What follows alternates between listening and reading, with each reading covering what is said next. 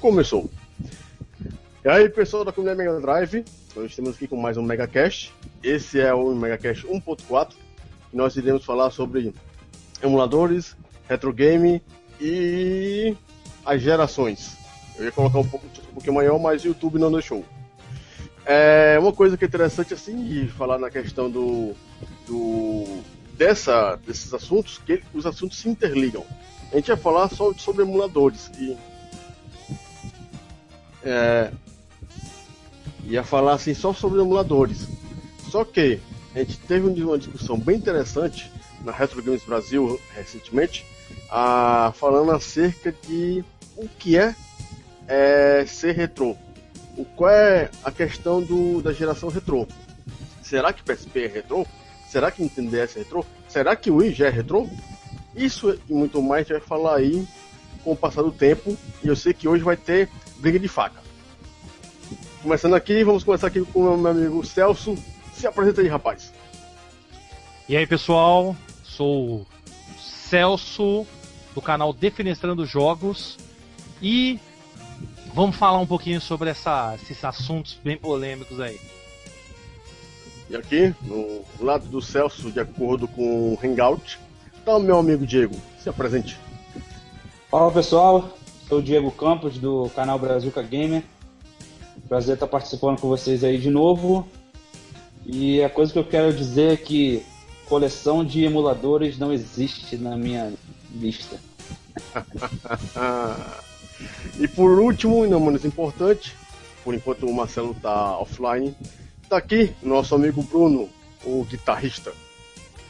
Fala pessoal, aqui é o Bruno, Guitar Dreamer, pronto aí para bater mais um papo sobre bastante coisa retrô, aquilo que a gente ama, aquilo que a gente curte.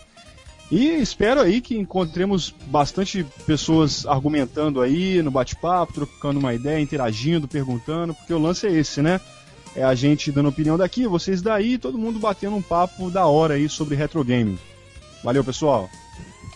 Aí o nosso amigo Marcelo tá um pouco ausente, mas daqui a pouco ele volta. É, vamos começar aqui com uma pergunta que eu fiquei formulando essa tarde, que é a seguinte: quem começou assim a quem começou a pegar os emuladores em 96, 97? qual, qual foi sua sensação de reviver aquele pequeno momento recente? É, vou dizer assim, da seguinte forma. Quando você não tinha mais, não tem mais um. Alguém tá comendo aí alguma coisa? Não sei, é, é barulho de vento, né? É, alguém é. Abrindo. Não, é barulho de vento ou barulho do meu do videogame aqui? Se for, posso desligar. Eu acho que não é videogame, não, é outra coisa. Tá. Se estiver atrapalhando, vocês me falam aí. Beleza. Para de jogar, Diego, presta atenção, cara. Você é verme, viu? Bom, é, vou fazer uma pergunta aqui, vou, vou começar aqui. Quando, Vai. quando é, vou perguntando aqui pra vocês, quando vocês se acharam que são realmente retro gamers? Qual foi aquele momento que você viu e, e sentiu? Ah, eu sou um retro gamer. Celso. Bem, eu acho que eu me senti assim quando a Cultura gravou aqui na minha casa. Quando a TV Cultura gravou o terceiro encontro da comunidade Mega Drive, é, eu acabei fazendo um belo de um discurso para a câmera que foi cortado e só ficou no final assim. É, somos os retro gamers. A merda que eles cortaram praticamente tudo que eu falei. Mas eu falei exatamente desse, desse sentimento. Porque eu eu nunca, eu nunca me, eu nunca me desfiz dos meus consoles. Aí o pessoal, é, vai ser Playboy. É, fazer o quê, né? Não posso fazer nada se meu pai trabalhou 35 anos para me dar uma, um, uma, uma, vida boa, não posso fazer nada. Não fui eu que decidi ter dinheiro. Foi meu pai que quis ter. Então foda-se, pau no cu dele, então. Então, então eu nunca me desfiz dos meus consoles. Mas mesmo assim eu me sentia retro gamer porque eu tinha os consoles mais antigos. Porque eu mantive aqueles consoles comigo. E mesmo assim emulei eles também, né? Com aquele, como que é, o Genesite lá, aquela porra daquele ah. emulador bosta, num Pentium 2, seria incrível. Mas mesmo assim, eu me senti realmente naquele dia, por quê? Porque eu falei dos consoles e consoles que eu, que eu mantive durante 20 anos praticamente, né? Isso já faz o que? Já faz mais de, acho que já faz uns 5 anos, 6 anos que já foi esse encontro. Cultura então, foi. É, então, então provavelmente já tinha, já tinha uns 20 anos já alguns consoles. Então realmente eu me sentia ali um retro gamer. Né? Antes, e o detalhe, antes de participar dos grupos, conversar com outras pessoas, eu não tinha essa visão também. Né? Eu não tinha essa visão, mas acho que foi no terceiro encontro que realmente eu me comecei a me ver como um retro gamer. Que eu, que eu tenho os consoles antigos, gosto, curto. É óbvio que eu jogo coisas novas também, né? Tenho bastante jogo na Steam. Comprei agora um, recentemente o PlayStation 3. Não quero comprar um PlayStation 4 é, recente agora, porque não tem jogo nenhum nessa bosta. Console novo quando sai, mano, é tudo bosta. Então, sei lá, acho que desde essa época, desde quando eu, eu, eu, participei daquela, daquela gravação, né, do, do Cultura Retrô, e vocês podem assistir aí no canal, Mega Tubão tem, né, o, na, a, a, na, na íntegra, todo o programa da, da cultura. Então vocês podem assistir depois aí, quem quiser tiver curiosidade, pode ver lá o momento que eu me senti um retro gamer. Vocês podem ver depois mais tarde aí no nosso canal. É, e você, Bruno? Você, em algum momento da sua vida até agora, como jogador, qual foi aquele ponto que você se sentiu um retro gamer? Ah, cara, eu percebi que eu era retro gamer a partir do momento em que eu vi que a evolução não estava me satisfazendo é, da mesma forma que os jogos antigos, né? Houve uma época, é lógico que eu é, parei de comprar consoles numa época. Meus últimos consoles é, são um PSP. É, na verdade, eu comprei os portáteis de, dessa época, né? Eu comprei um PlayStation 2, um PSP e um DS. Então foram os últimos assim que eu comprei. E uh, depois fui vendo a evolução. Alguns jogos eu quis jogar. É lógico que existem várias franquias novas que você quer jogar um jogo ou outro. Mas eu não senti tanta vontade de jogar esses jogos da mesma forma que eu sinto vontade de jogar aqueles que, que fazem parte do, do meu mundo aí, gamer, né? E no caso eu curto muito jogos de plataforma, né? Jogos é, side-scrolling. E isso meio que está extinto, né? E aí eu percebi, cara, que eu era retro gamer é, quando eu vi que eu tinha que apelar para os jogos antigos para poder jogar coisas do universo que eu curto. Felizmente tem aí o arcade, né, que amplia bastante as possibilidades, né, já que tem existe jogo pra caramba para você jogar aí. Então isso me vai me mantendo e também os indies, né? Aí eu percebi que na verdade é, o meu o, o, lado dos jogos, aquilo que eu mais curtia, estava voltado pro retro gaming. Não pelo fato de ser retrô em si, que para mim é, a, a, cultura retrô tem o seu valor cultural, tem cultural, né? Tipo, você gosta do jogo porque fez parte da sua vida e tudo mais. Mas eu me vejo preso nisso por causa justamente dos jogos side-scrolling, cara, que eu, é bidimensional para mim forever, sabe? Então, não tem como jogar esses jogos hoje em dia. Se, se essa cultura, se esse tipo, é, se, se isso se estendesse para os dias de hoje, eu ia ter a mesma vontade que eu tinha de comprar consoles, acredito eu. Porque um dos poucos jogos que eu curto, dos últimos que eu joguei, é, dos mais atuais, entre aspas, mais atuais, que já, já são velhos, é, por exemplo, Contra Shattered Soldier, que está exatamente dentro daquela essência Contra para mim, eu falei acho que no, no Megacast passado, que é um jogo sensacional, e jogos desse tipo eu curto. Então, geralmente, aí por causa disso eu fiquei preso e hoje eu sou retro gamer por vários fatores. Um deles é, é porque fez parte da minha vida e outro deles é porque justamente é o tipo de jogo, os tipos de jogo que eu curto são dessa época, das épocas passadas. E você, amigo Diego, como é que você se sentiu velho, Diego, retro gamer? Cara, eu sempre tive uma. Eu não sei, acho que é difícil um pouco a gente falar assim que a gente é retro gamer, porque a gente tem que saber o, que, que é ser retro gamer, né? A gente tem que é, definir um parâmetro primeiro. Mas se eu, se eu assim, teve, se tem uma época assim que eu decidi que eu, que eu podia colocar esse título assim é, depois do meu nome, acho que foi uns 5, 6 anos atrás, é, quando eu comecei a colecionar videogame de novo. É, eu tive uma vontade de comprar um Mega Drive novamente, eu já estava morando aqui nos Estados Unidos, minha coleção tinha ficado toda no Brasil. É, não tinha videogame nenhum na época, não sei, os jogos que eu podia jogar no computador e de repente me bateu aquela nostalgia, é uma coisa que eu sempre gostei. Logo depois eu me envolvi bastante com a comunidade do Mega Drive lá no Orkut, com as outras comunidades de retro gamer lá. E a partir daí eu acho que eu não, eu não parei mais, né? É, eu acho que retro game era uma coisa que eu sempre gostei e que acabou ficando um pouco esquecida assim durante algum tempo da minha vida e, e agora acho que com um poder aquisitivo um pouco melhor, assim, conhecendo mais pessoas que com, com a ajuda da internet, conhecendo mais pessoas que gostam da mesma coisa de você, eu acho que ajuda um pouco mais você a estar tá mais envolvido e mais ativo nesse, nesse hobby de, de retro games também. Mas eu acho que no geral está um, um, um, apelo muito grande aí para retro game agora. Eu acho que nunca existiu uma época tão boa para ser um retro game assim.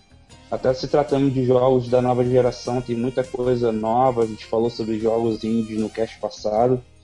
Tem muita coisa nova que está se remetendo aí a, a jogos justamente por essa, esse despertar aí dos retro games aí que estavam dormindo, que estavam na, co na cova. Eu acho que agora é o Rise from Your Grave dos, dos, dos retro games. é isso aí. É, eu, no meu caso, é, eu me vi como retro gamer quando a palavra retro gamer entrou em, assim, apareceu nos jornais, em revistas assim. Eu acho que foi em 2000, 2006, 2007, quando justamente o Orkut apareceu. E começou a aparecer um bocado de comunidades, é, comunidades acerca de Mega Drive, Super Nintendo, Master System, Game Gear, que não existia mais é, no nosso meio. Você só podia comprar por, pelo Mercado Livre ou por, por amigos, né?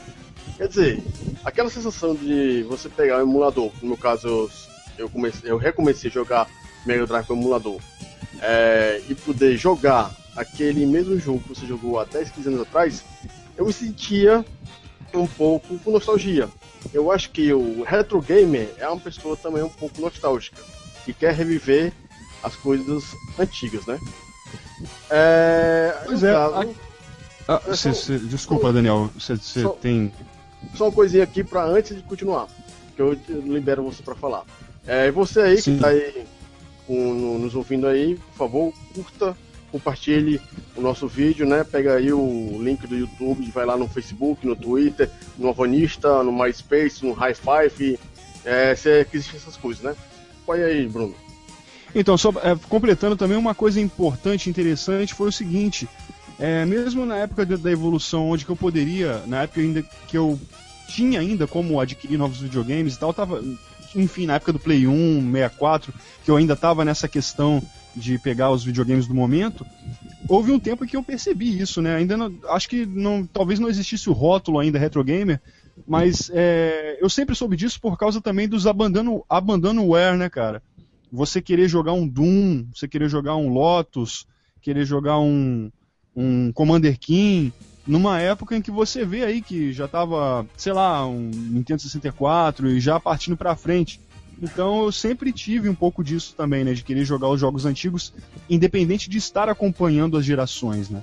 Então só isso, sem delongar, que foi uma coisa que você, na, quando você estava falando, você acabou me lembrando, né? Que a gente sempre teve nessa. É, independente de acompanhar a evolução ou não, a gente sempre nota se a gente ainda tem aquela paixão, aquela coisa que faz a gente jogar os antigos ou não.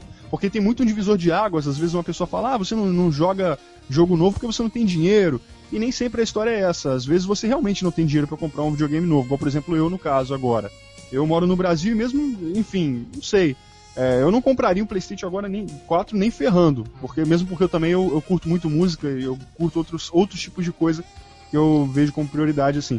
Mas é, eu gosto de videogame pra caramba. Então os outros jogos, os que, eu, os que eu tenho mais facilidade de adquirir e jogar, eu jogo. Mas isso não é uma regra. Quando eu tinha esse poder para comprar esses videogames e tava tudo na minha mão, e era o que eu queria de fato na adolescência e tudo mais, ainda assim eu jogava os antigos. Bom, é isso aí. Eu posso, eu posso falar por experiência própria mesmo, né? Tô aqui ó, jogando meu Play 4, enquanto eu tô falando com vocês, e sou um, um retro game de carteirinha, assim. Eu acho que é uma coisa, é, é muito interessante essa separação, assim, existe uma, é, uma ideia quase que fictícia, assim, que você, ou você é retro gamer ou você é next gen, né? Eu acho que isso é uma bobeira danada. É, o que aconteceu, na verdade, foi que eu nunca tive pronto eu nunca, eu nunca me conformei com os, com os jogos antigos terem acabado, né?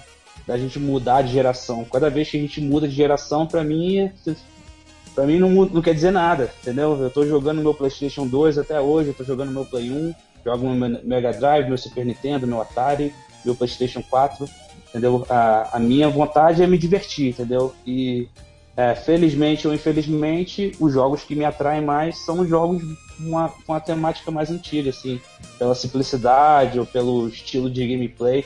Não sei explicar, talvez até pela parte nostálgica também, né? Que são jogos que a gente cresceu jogando. É, eu queria mesmo era escutar um garoto aí de 15, 10 anos falando, ah, eu gosto de Super Nintendo por isso, por isso, por isso, não? Uma criança aí que não crescia na época e talvez dando uma opinião dela aí por uma opinião honesta aí do porquê que ela gosta de jogos antigos, né? Porque eu acho que cada um de nós aqui, querendo ou não, ainda tem um pouquinho da parte nostálgica aí envolvida na nossa, no nosso gosto, né? Que são jogos que a gente cresceu jogando. E isso, querendo ou não, influencia pra caramba. Sim. É e uma coisa assim que é realmente interessante que a gente pode colocar as duas coisas em uníssono é que quando você é um retro gamer, que assim, creio que a gente pode colocar o retro game em dois parâmetros. Aquele, aquele cara que jogou antigamente todos esses videogames na, na época, e o cara que, digamos assim, tá pegando agora com 10, 15, 20 anos os jogos do Mega Drive, do Nintendinho, e tá gostando. É um, de certa forma, um retro game, mas a gente pode colocar um pouco mais pra frente. Eu vou começar aqui com a pergunta mais cedo, porque se a gente for enrolar aqui, vai a pergunta vai sair lá para as 11 da noite. Aqui é, vai ser bem interessante, porque nós temos dois colecionadores, esses dois colecionadores podem começar a responder e vai juntar juntamente com a causa do retro game em si. É, foi o Ramon M. Silva que perguntou o seguinte: Como vocês começaram as suas coleções? Eu posso dizer que eu não tenho assim coleção, eu não sou, digamos assim, não tenho quando tem o cacife para comprar o videogame e guardar, é, ou comprar agora recentemente, porque aqui no Brasil está muito caro, né? Mercado Livre que eu diga. Vamos deixar aqui primeiro com, com o Celso, depois eu passo pro Diego, para vocês responderem. Vai lá, Celso. Mas qual é a pergunta? Desculpa. Eu tô falando com o pessoal lá do, do chat. Do, chat. Esse povo não é mulher, não. Faz duas coisas no tempo, não. Quando você começou a colecionar? É. Quando eu comecei a colecionar? Como vocês começaram? Como? Então, como que eu comecei? Na verdade, eu nunca tive intenção de colecionar. Na verdade, eu reparei que eu tinha vários consoles, isso na época da Nintendo. Quando eu trabalhava na Nintendo, é, eu comecei a reparar porque o que acontece? Eu, meu pai me deu o Atari em 81. E só em 91 que ele comprou o Master System para mim. Então o que acontece? Foram 10 anos né, para conseguir isso. Depois eu pedi o Mega Drive, que eu comprei um Mega Drive japonês. O meu primeiro foi o Mega Drive japonês. E ele comprou no jornal Primeira Mão. Só que depois do depois desse Mega Drive, eu comecei a trabalhar isso com 16 anos. Foi em 92, na, na, na Playtronic. Né? E aí o que acontece? A partir desse momento, o dinheiro que eu ganhava na Playtronic eu usava para comprar meus jogos. Aí eu comprei um Mega Drive Nacional com Altered Beast, comprei o meu, o meu, o meu Mega CD, na verdade foi um Sega CD, que o cara tinha acabado de comprar um 3DO, e aí ele vendeu o Sega CD para poder pagar o resto que faltava do 3DO. E aí eu também vi, falei, caramba, né? Eu tô com Atari, Master System, Mega Drive, peguei o, o Sega CD, aí eu, eu passei na loja é, Games, que tinha aqui perto da minha casa, quem mora aqui em São Paulo e lembra da loja na década de 90, lá sabe que a loja que tinha aqui no Ipiranga, na rua Greenfield, tinha um Sonic gigante, inflável, que eles colocavam na porta. Aí eu comprei um 32X por 50 conto na caixa. 50 conto na caixa lacrado. Aí comecei a comprar vários consoles. E quando eu fui ver, né, também trabalhando na Nintendo, consegui um Super NES, peguei um. Peguei um, um, um NES Action 7, né? Que vem com dois controles e tal. Então aí eu comecei a ver que eu tava colecionando. Mas na verdade, eu até falo hoje, amigos, eu não me considero um colecionador. Porque eu acho que a maioria dos colecionadores coleciona e deixa um monte de jogo na poeira lá, um monte de prateleira, um monte de console, 20, 30 consoles pegando pó e não joga porra nenhuma, fica jogando tudo em emulador. Eu coleciono memórias, porque cada jogo que eu tenho, cada item que eu tenho na minha coleção, são jogos que eu gosto. Que nem mesmo o Diego. O Diego me vendeu uns jogos de Play 2. Tem jogo que pra mim não vale nada. Tava no pacote lá, o Diego acabou me vendendo por um preço bacana, mas eu vou fazer o quê? Eu vou revender essas porra. São jogos para mim não valem nada. Tipo, é, os caras falam, nossa, esse jogo é fantástico. Foda-se, pra mim não vale nada, é lixo, eu não joguei, não me interesso, não quero saber desse jogo bosta pra ele. Então eu acho Opa, não, que hoje. Streetwise, por exemplo. Não, isso aí nem, nem se ele me oferecesse por um real eu aceitava. Que eu sou, acho que sou o único da galera aqui que curte Streetwise. Não, ju- não, não, Não, tem eu- mais um, tem eu o curto- Lucas. Eu, eu vou te apresentar também. o Lucas Vista in the Bronx, você vai gostar também. Ele quando gosta desse, dessa bosta. Quando a É, gente Ó, ó, Bruno, Bruno, Bruno. Gente- Gostando de Streetwise, né? Gostar de Streetwise é mesmo que gostar do Altered Beast do PlayStation 2, né? Ah, para cara, sei lá, enfim. Ah, Mas Ah, então, eu só Pra não sei. desvirtuar, né? Mas É, eu lá, sei-. Eu só sei do seguinte, que hoje eu coleciono memórias. Os jogos que eu tenho são jogos que eu joguei, jogos que eu gosto, que eu gostei. Eu não coleciono videogame que eu nunca joguei. Ah, tem um PC Engine, um puta de um videogame. Foda-se, eu nunca joguei, não fez parte da minha nostalgia, não fez parte da minha infância. O que, é que eu quero com essa bosta? Não tem nada, não tem história, não tenho vivência com ela, não tenho nada. Não significa nada pra mim esse videogame. Ah, mas você pode jogar. Então, joga no emulador. Pra que que eu vou gastar 1.500 reais num bagulho com mó puta caro? Os jogos você só encontra no Japão nos Estados Unidos, não tem nada no Brasil. Todo mundo louco no mercado vendendo mó caro. Então eu só me concentro naquilo que fez parte da minha infância, da minha nostalgia e daquilo que eu gosto. É lógico, as pessoas falam, pô, mas você não, não abre, abre, abre espaço para mais nada? Abro com os emuladores, que também é um dos assuntos aqui. Os emuladores acabam me dando a oportunidade de jogar jogos que eu não joguei na época. E olha, não joguei muita coisa, viu? Puta que pariu, tem muito. É muito jogo, MSX, Intellivision, Odyssey, é, o Magnavox. Cara, é muito vídeo. Fora os PCs, né? Commodore, Commodore 64, Amiga, MSX, que eu já falei. Porra, é muita coisa. Não dá pra você jogar tudo. Não existe pessoa no mundo que conseguiu jogar tudo e ter a, a vivência com tudo. Sim. né? Então é isso. Eu acho que começou aí, né? Quando, em 92 começou, eu comecei a ver que realmente eu era um colecionador. Mas colecionador bem assim, só daquela das coisas que eu realmente gosto, entendeu? Nada mais, nada menos. É, antes de passar aqui pro Diego, é, eu quero. que eu acabei de lembrar aqui, a Silvia, que participou com a gente aqui é, faz um tempinho, mandou um beijo pra todos os velhos daqui, viu? Opa. Todos o quê? Todos os velhos daqui. Ah, tá. Ah. Então, Só, pra só vocês tem velho. Então, então é só pro Celso, então. Então, um alô, um alô, deixa eu mandar um alô pro e, o Eder Welton. Aí, um alô pra você, Eder. As Sim. pessoas na minha live fica também. Manda um abraço, um beijo pro Pará. Eu fico mandando beijo, abraço pra todo mundo. Um salve pra Hortolândia. Eu se fuder, mano. Mas tudo bem. É isso aí, É, pessoal, pessoal aí que tá no norte e sul do país, tirando o Acre, que tá ouvindo a gente aí, por favor, compartilhem essa parada. É interessante que quanto mais gente estiver aqui, mais a gente vai poder é, conviver com. É, falar aqui, pe- pegar as perguntas de vocês, né? E ver o que, as besteiras que vocês estão escrevendo aí no, no chat. Diego, como você começou a colecionar? Ah, eu acho que eu respondi um pouquinho na- antes, quando eu, come- eu comecei a colecionar sério mesmo, é, depois que eu, que eu mudei para os Estados Unidos, até porque aqui é muito mais barato. Eu, se eu tivesse morando no Brasil, seria muito difícil. É, eu sempre tive uma tendência, mesmo da época que eu morava no Brasil, de não me desfazer muito dos meus consoles, né? Ah, eu também sou assim. Eu tinha, sou eu tinha um Mega Drive, eu tinha um Nintendo 64, sempre tinha alguns, alguns um, um PlayStation 2, mas é, o, pelo é, é, problema do- dos jogos serem muito caros no Brasil, é, nunca tive é, uma coleção muito grande. Então, mais uns seis anos atrás, mais ou menos, aqui eu, eu de um presente de aniversário, tava- realmente, sabe aquele quando chega aquele aniversário assim que você já tá velho, você não tem muita coisa que você tá querendo ou que você está precisando no momento.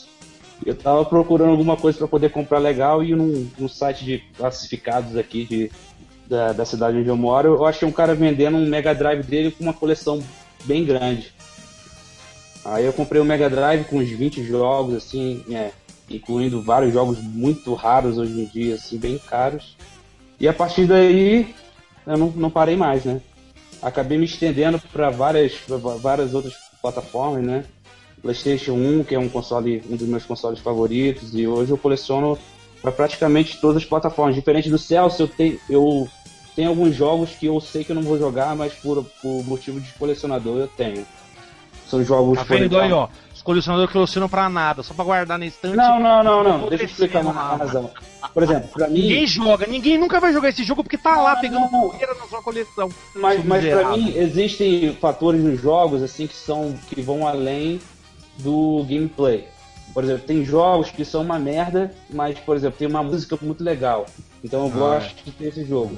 E jogos que são muito ruins, mas tem uma arte, a arte da capa do jogo é fascinante, entendeu? Então, esse, por exemplo, muitos jogos da, da DreamWorks é, são jogos que eu não tenho vontade de jogar. Muita gente gosta, mas são jogos que eu tenho porque a, eu gosto da arte dos jogos, entendeu? Tira a Xerox da capa. É, mas ele, aí, aí perde ah, um cara, ele, ele, mora, ele não precisa disso onde que ele mora, é, velho. Ah, a gente precisa. É, ele, lá onde ele mora, né? A nossa Xerox aqui.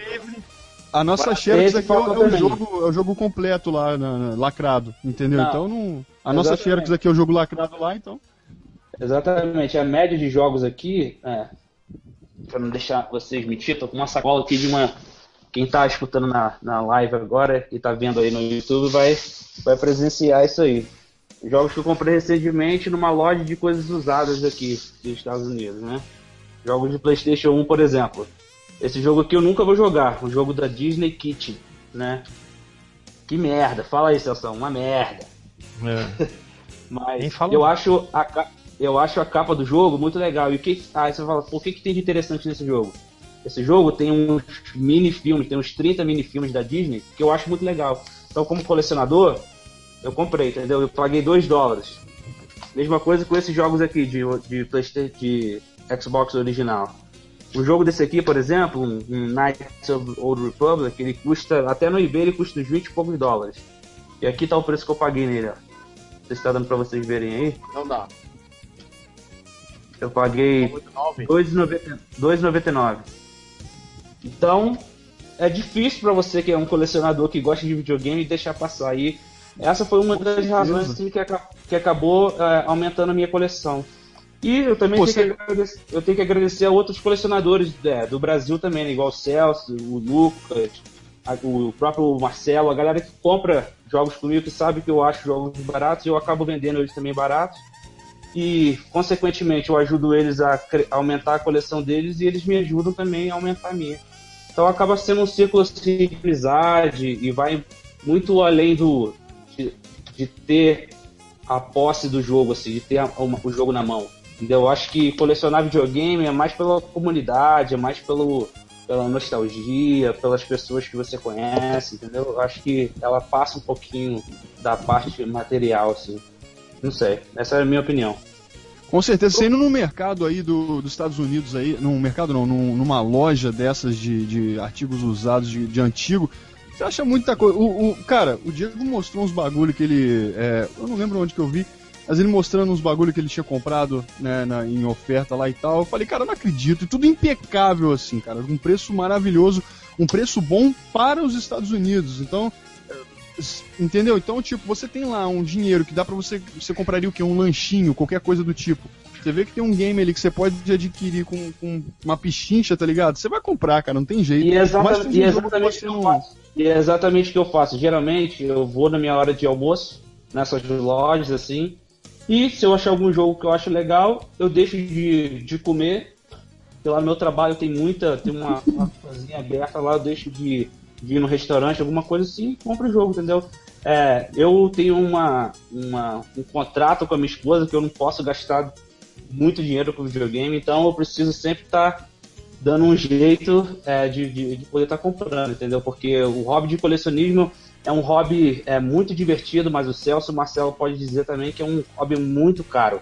Mesmo morando nos Estados Unidos, se você não tiver cuidado, se você não tiver um planejamento no seu orçamento, você pode acabar se prejudicando muito por causa de colecionismo. E isso eu não falo só de é. videogame, não.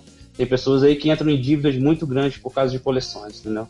Isso é, é eu conheço, ó, só, só para complementar isso que você falou, teve um, tem um cara que eu conheço, acho que a maioria não conhece, e, e ele gastou, ele teve que pedir empréstimo no banco de 14 mil reais para comprar todos os jogos de NES do, de um amigo. Eu não vou falar o nome de quem seja, mas ele pediu um empréstimo de 14 mil reais e agora ele tá com acho que quase todos os jogos de NES. Esse cara tinha quase todos os jogos de NES, ele pediu um empréstimo no banco de 14 mil e comprou. Mas é que Ah. tá, são jogos de NES, coisa toda japonesa, com caixinha, manual. É caro, colecionismo é uma coisa cara. E, né? E o é, problema é que aqui no Brasil é muito, tem muito especulador também, né? Gente Exatamente. Só pra- ganhar em cima. Só pra poder falar mais uma coisa antes de eu terminar meu, meu ponto aqui, tem um ponto de colecionismo que eu só consigo é, me satisfazer pelo fato de eu morar fora do Brasil, que é do Game Hunt, né? Que é pra quem acompanha meu canal, o Celso, a galera que, que me conhece sabe que eu saio muito encaçado de videogames e eu tenho um prazer muito grande de entrar numa loja, procurar no meio de um monte de CD de música, achar um jogo legal de PlayStation 1. Pra mim, isso é quase que uma terapia, entendeu? Isso é muito além de olhar no site, no eBay da vida, no Mercado Livre e comprar o jogo. Eu compro muito poucos jo é, jogos online, entendeu? Pra mim, existe uma coisa muito mágica, assim, de poder ir numa loja, ir numa feira, ou de ir numa, numa uma venda de garagem, uma venda de, de, de quintal, ou de, não sei como é que um yard sale. E achar os jogos assim baratos, pessoas que estão se desfazendo e saber da história do jogo por trás disso também. Porque muitas vezes as pessoas estão vendendo e falam, nossa, eu comprei esse jogo aqui quando eu tinha não sei quantos anos, adorava esse jogo aqui, e a pessoa acaba me vendendo e, é, como o Celso falou, as memórias daquela pessoa vão embora comigo, entendeu? E pra mim isso é, muito satisfatório. O valor de, de cima no, no- no produto, na, na matéria-prima ali, né, cara? Você comprando um jogo online, você, você pode se divertir, mas você não tem essa, toda essa coisa, desse valor aí, né, agregado. Exatamente, não tem nada mais prazer- prazeroso do que comprar um jogo antigo, abrir ele, ver que a nota do jogo ainda tá lá dentro da época aí, tipo, 15 anos atrás, e aquele caderninho de password, assim, com os, os códigos de jogo anotado à mão. Aquilo pra mim é coisa. Pra mim não tem, tem nada melhor que isso. Chora não, rapaz, chora não. Deixa pra chorar depois, off câmera. É, Marcelo, tá vivo aí? Tô vivo, tô vivo, sim. É, então você é colecionador também? Então, eu, eu, eu, me- eu não me considero um colecionador, mas eu tentei.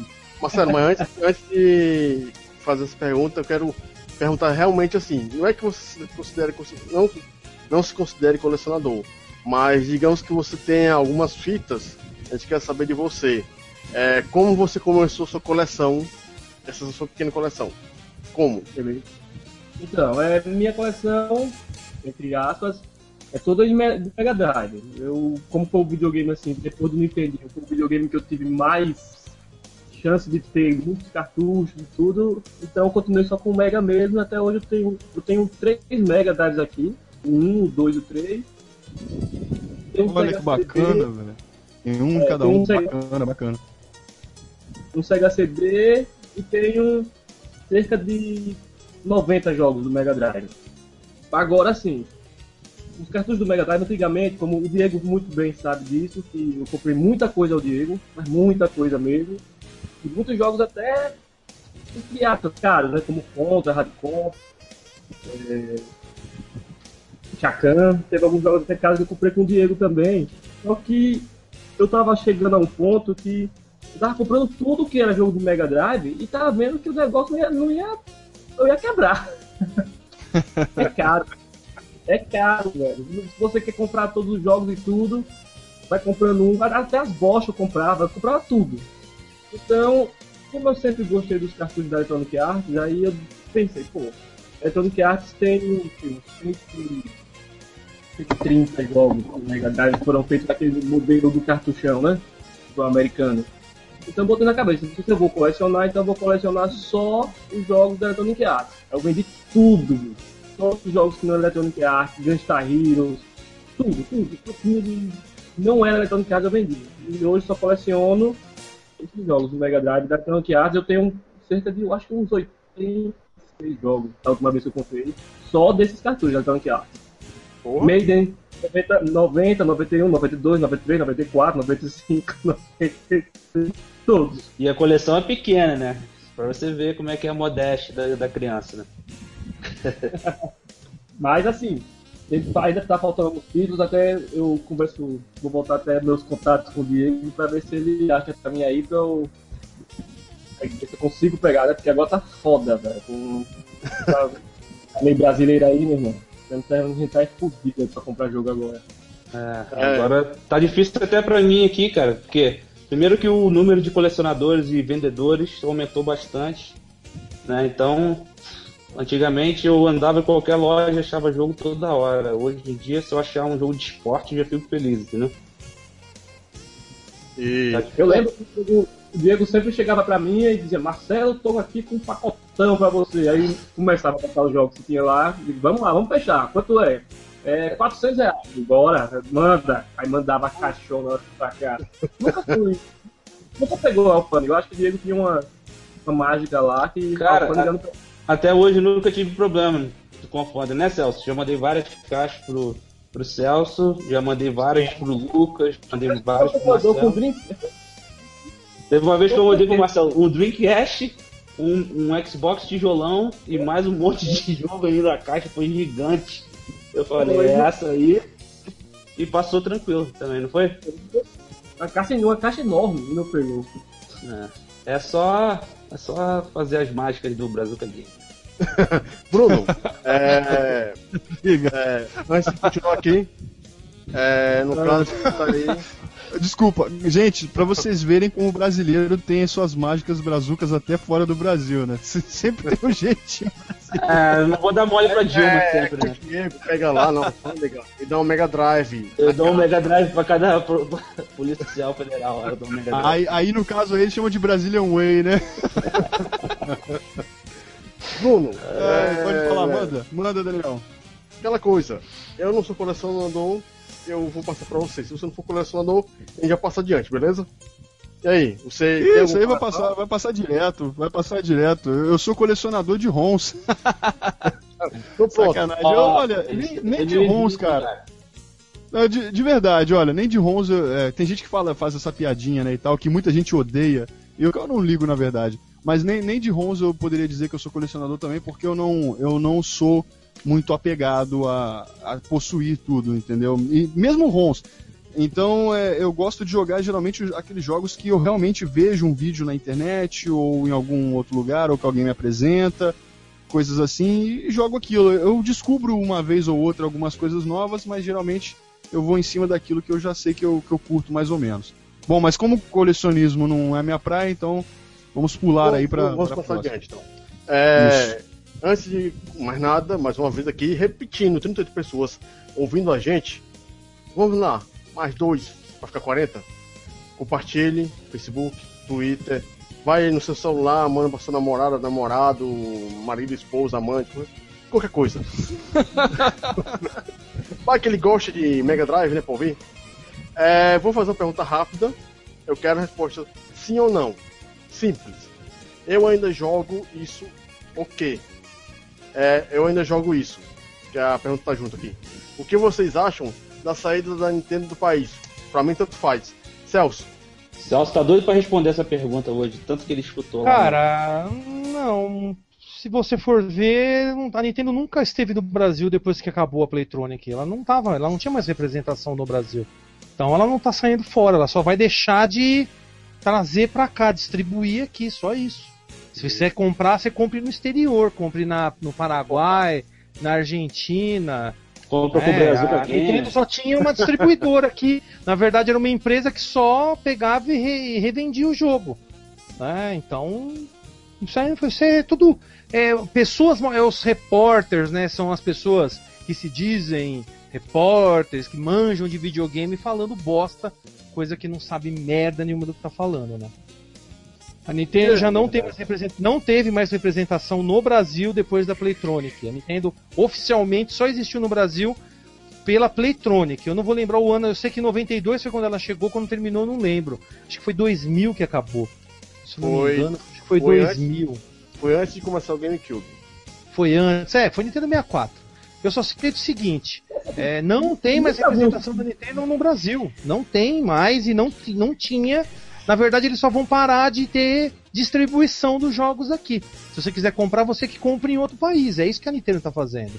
Antigamente, eles pelo menos, eles- antes dessa notícia, eles tinham pelo menos a falar assim: ó, vamos vender lá pro Estrit, uma distribuidora, alguém que representava a Nintendo. Representava. Não que era a Nintendo, falava Sim. que era a Nintendo, só representava a Nintendo para vender seus produtos. Tá? Só isso. Então, já acabou É. aí minha conversa já. Pronto. Mas alguém tem alguma coisa a falar sobre isso? A gente foi passar Ah, que adiante. pegue fogo na Nintendo. Bom, e eu o tenho. tá? Minamoto morra e pegue fogo nele também. Pronto. Então vai lá, Bruno. É, bom, é, era isso que eu ia falar. O Celso falou, então pode passar adiante. Sacanagem, não é isso não. É, o, o- a Nintendo. A Nintendo, ela, ela tá me, me assustando, cara, com esses. Não me assustando de preocupação, grandes preocupações, porque primeiro, que eu sei que quem curte Mario, quem curte esses negócios, eu acho que não vai morrer, Mario não vai morrer, Zelda não vai morrer, eu acho que não. É Só, só quando o japonês morrer ou, ou alguém começar a cagar, né? Caso, por exemplo, um dia o Shigeru vai, vai morrer, né? Aí ele morrendo, pode ser que o pessoal que fique cuidando do- das franquias cague elas todas, ou continue fazendo do jeito que ele faz, né? Que, que é do jeito que o público deles, dele gosta. Agora, quanto isso, não, não, não- me preocupo. Na verdade, me preocupar, não me preocupo com nada disso, mas quanto a isso, não, não me traz curiosidade. Agora, quanto a esses passos aí da Nintendo, é, tá muito estranho, cara. Primeiro, liberam a ação livre de, de, de pessoas que fazem é, coisas de, com, com material de terceiros. Liberaram material para atividades em geral artísticas. Depois é, veio esse lance de, de entrar num monte de site e arrancar as ROMs de Super Nintendo de todos os sites, dar, fazer uma limpa. Depois vem com esse negócio de parar de distribuir no Brasil. Ou seja, tem alguma coisa acontecendo. Enfim, eu não vou entrar em discussão assim, né, ficar falando um monte de coisa, mas tem alguma coisa acontecendo. Aí quem é nintendista aí e quem é anti-Nintendo que entenda. Se entenda. Vamos pra próxima, então. Ó, Uma coisa da, da- das ROMs que tá saindo por aí da Nintendo é pura especulação que a Nintendo tá por trás disso. Isso aí deve ser alguma coisa a ver com, digamos, que tem alguns sites que são hospedados nos Estados Unidos. E lá o nível de questão jurídica é alto, né? Agora se for tipo na Rússia, como eu sempre falo, mesmo Rússia tem todas as ROMs do- da Nintendo e, e não vai tirar nem. Só vai tirar se o Putin morrer. Não tá Eu, eu longe acho assim, hein? Não a- tá a muito longe Nintendo- disso não, hein? Se, na minha opinião, se a Nintendo se der zica com a Nintendo, pra mim, eh, como jogador assim, eh, neutro, pra mim vai ser bom, porque eu eu poder jogar os jogos da Nintendo em outras plataformas, pra mim vai ser bacana. Agora, tem os, pros nintendistas não vai ser bacana, porque eles, eles gostam da história, gostam da empresa, gostam do legado, e aí já são outros 500. Papoca né? a Nintendo com essas frescuras escrota. Diego, tem alguma coisa pra falar? Eu tenho coisa, eu tenho pra, o que eu tenho pra falar é o seguinte, eu acho que vamos esquecer um pouco da, da parte é, do, do jogador aí e pensar do lado da empresa.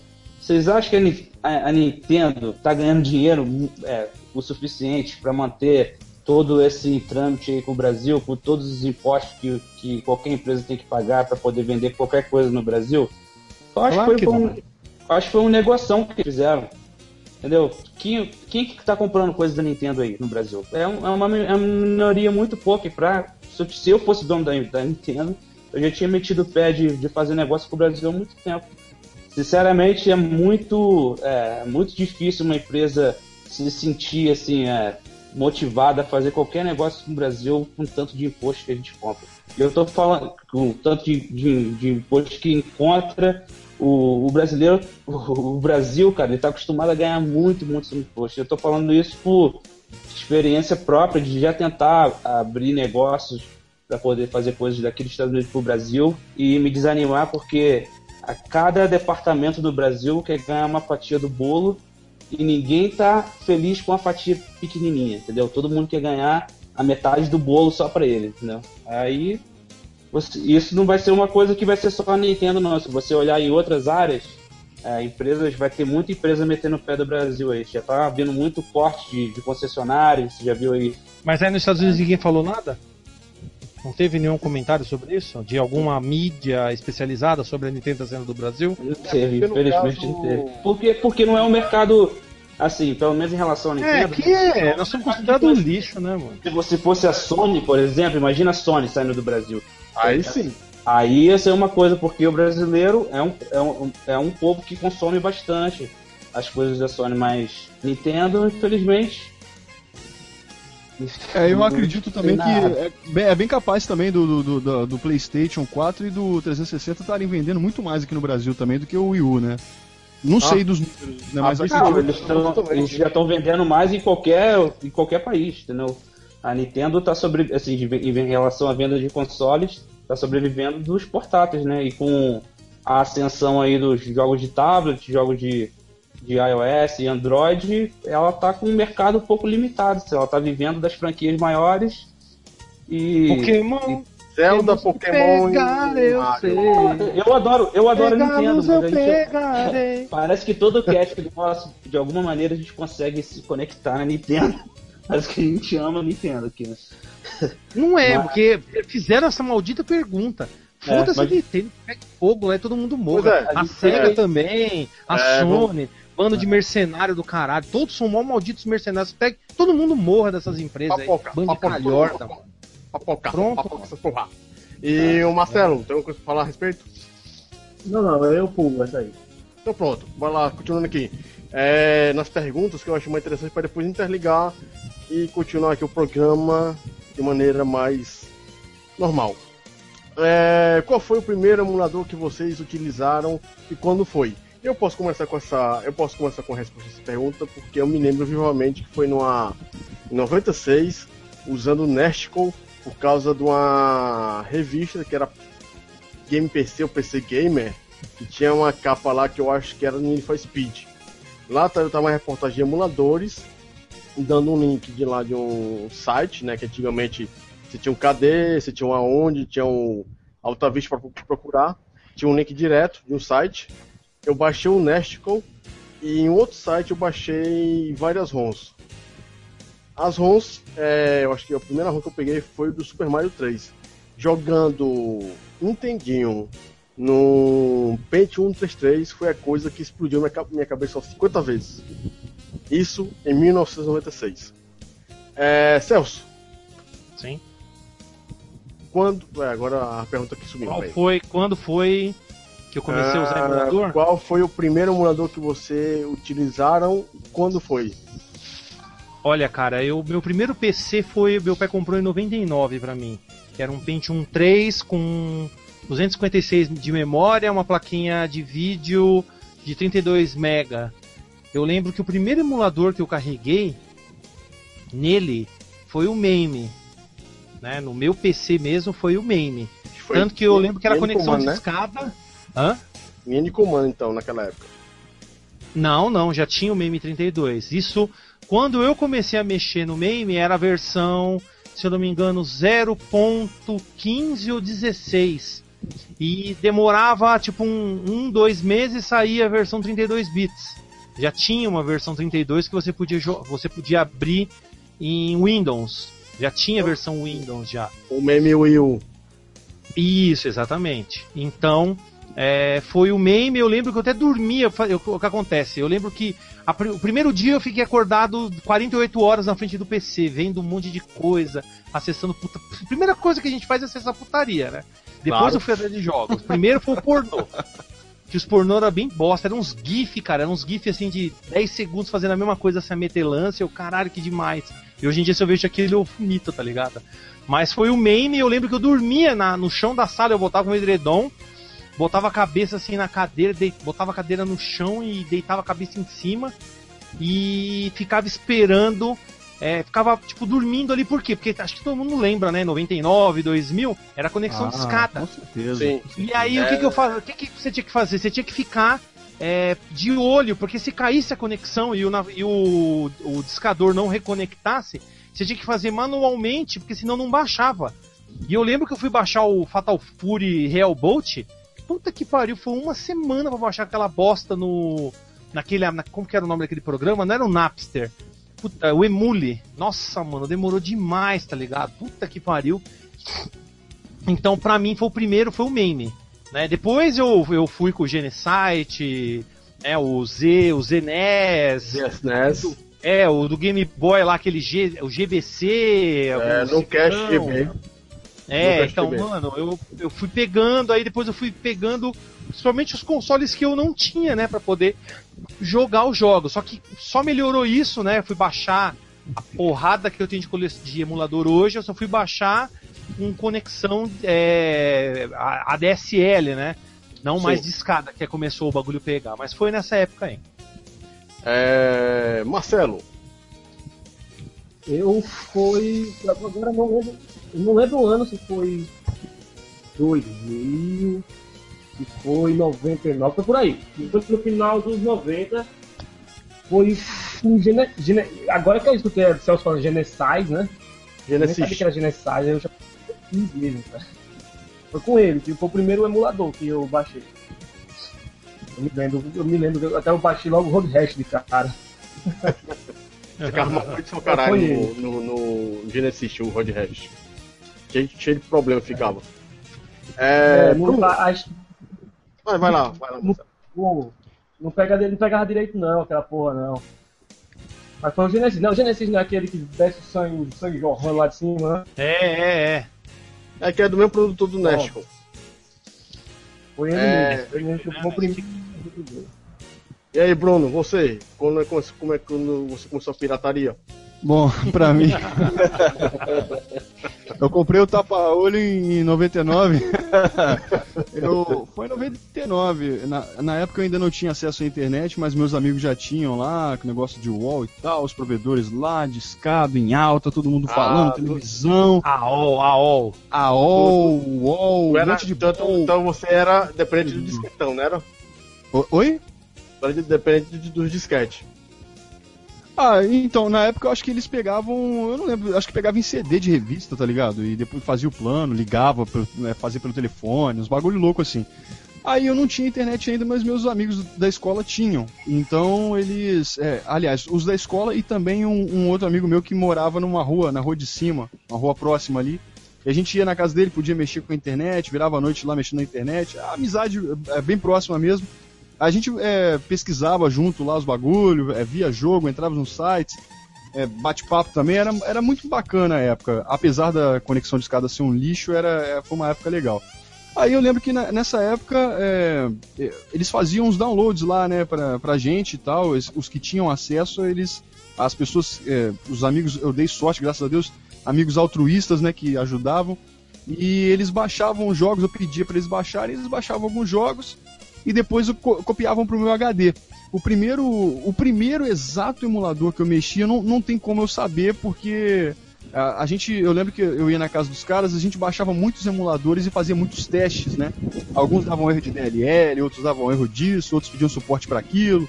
É, o Windows 98 a gente sabe, né? A gente que trabalha, mexe com informática há muito tempo, a gente sabe que tinha um monte de negócio de suporte. Um é feito na linguagem isso, outro é feito na linguagem aquilo, um monte de palhaçada aí falta negócio de biblioteca, aí você passa raiva.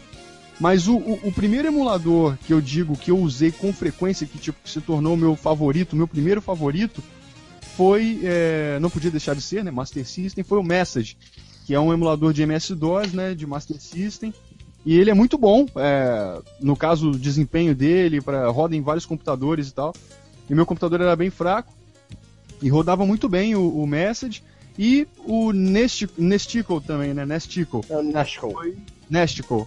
Foi o, o outro, o DOS, né? Versão DOS do Nesticle também foi um outro. Então eu comecei a jogar os Castlevanias, os primeiros, que eu não tive oportunidade de jogar na época.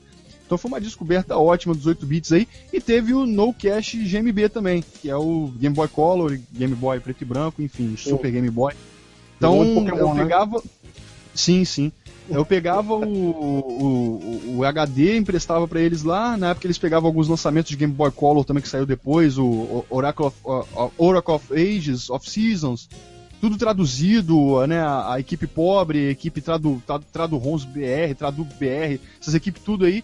Então era uma experiência extraordinária, cara. Então os emuladores, para não prolongar muito, foram esses. Master System Message foi o que eu mais usei, porque eu sempre amei Master System, minha infância tá no Master System. E é, joguei Atari também, tá, galera? Peguei a época, mas eu não tinha o Atari. Então eu peguei a época jogando na casa de primos. Então não, é, por isso que o Atari acaba não sendo meu favorito, assim, ou grande, gigante, porque é, eu tive um telejogo, pulei a fase Atari jogando na casa de amigos porque eu nunca tive um Atari e fui direto pro Master System. Enfim, é, Message, Master System, Nesticle, é, Nintendo e No Cache GMB. Foram os três assim que. O primeiro de todos foi o Message.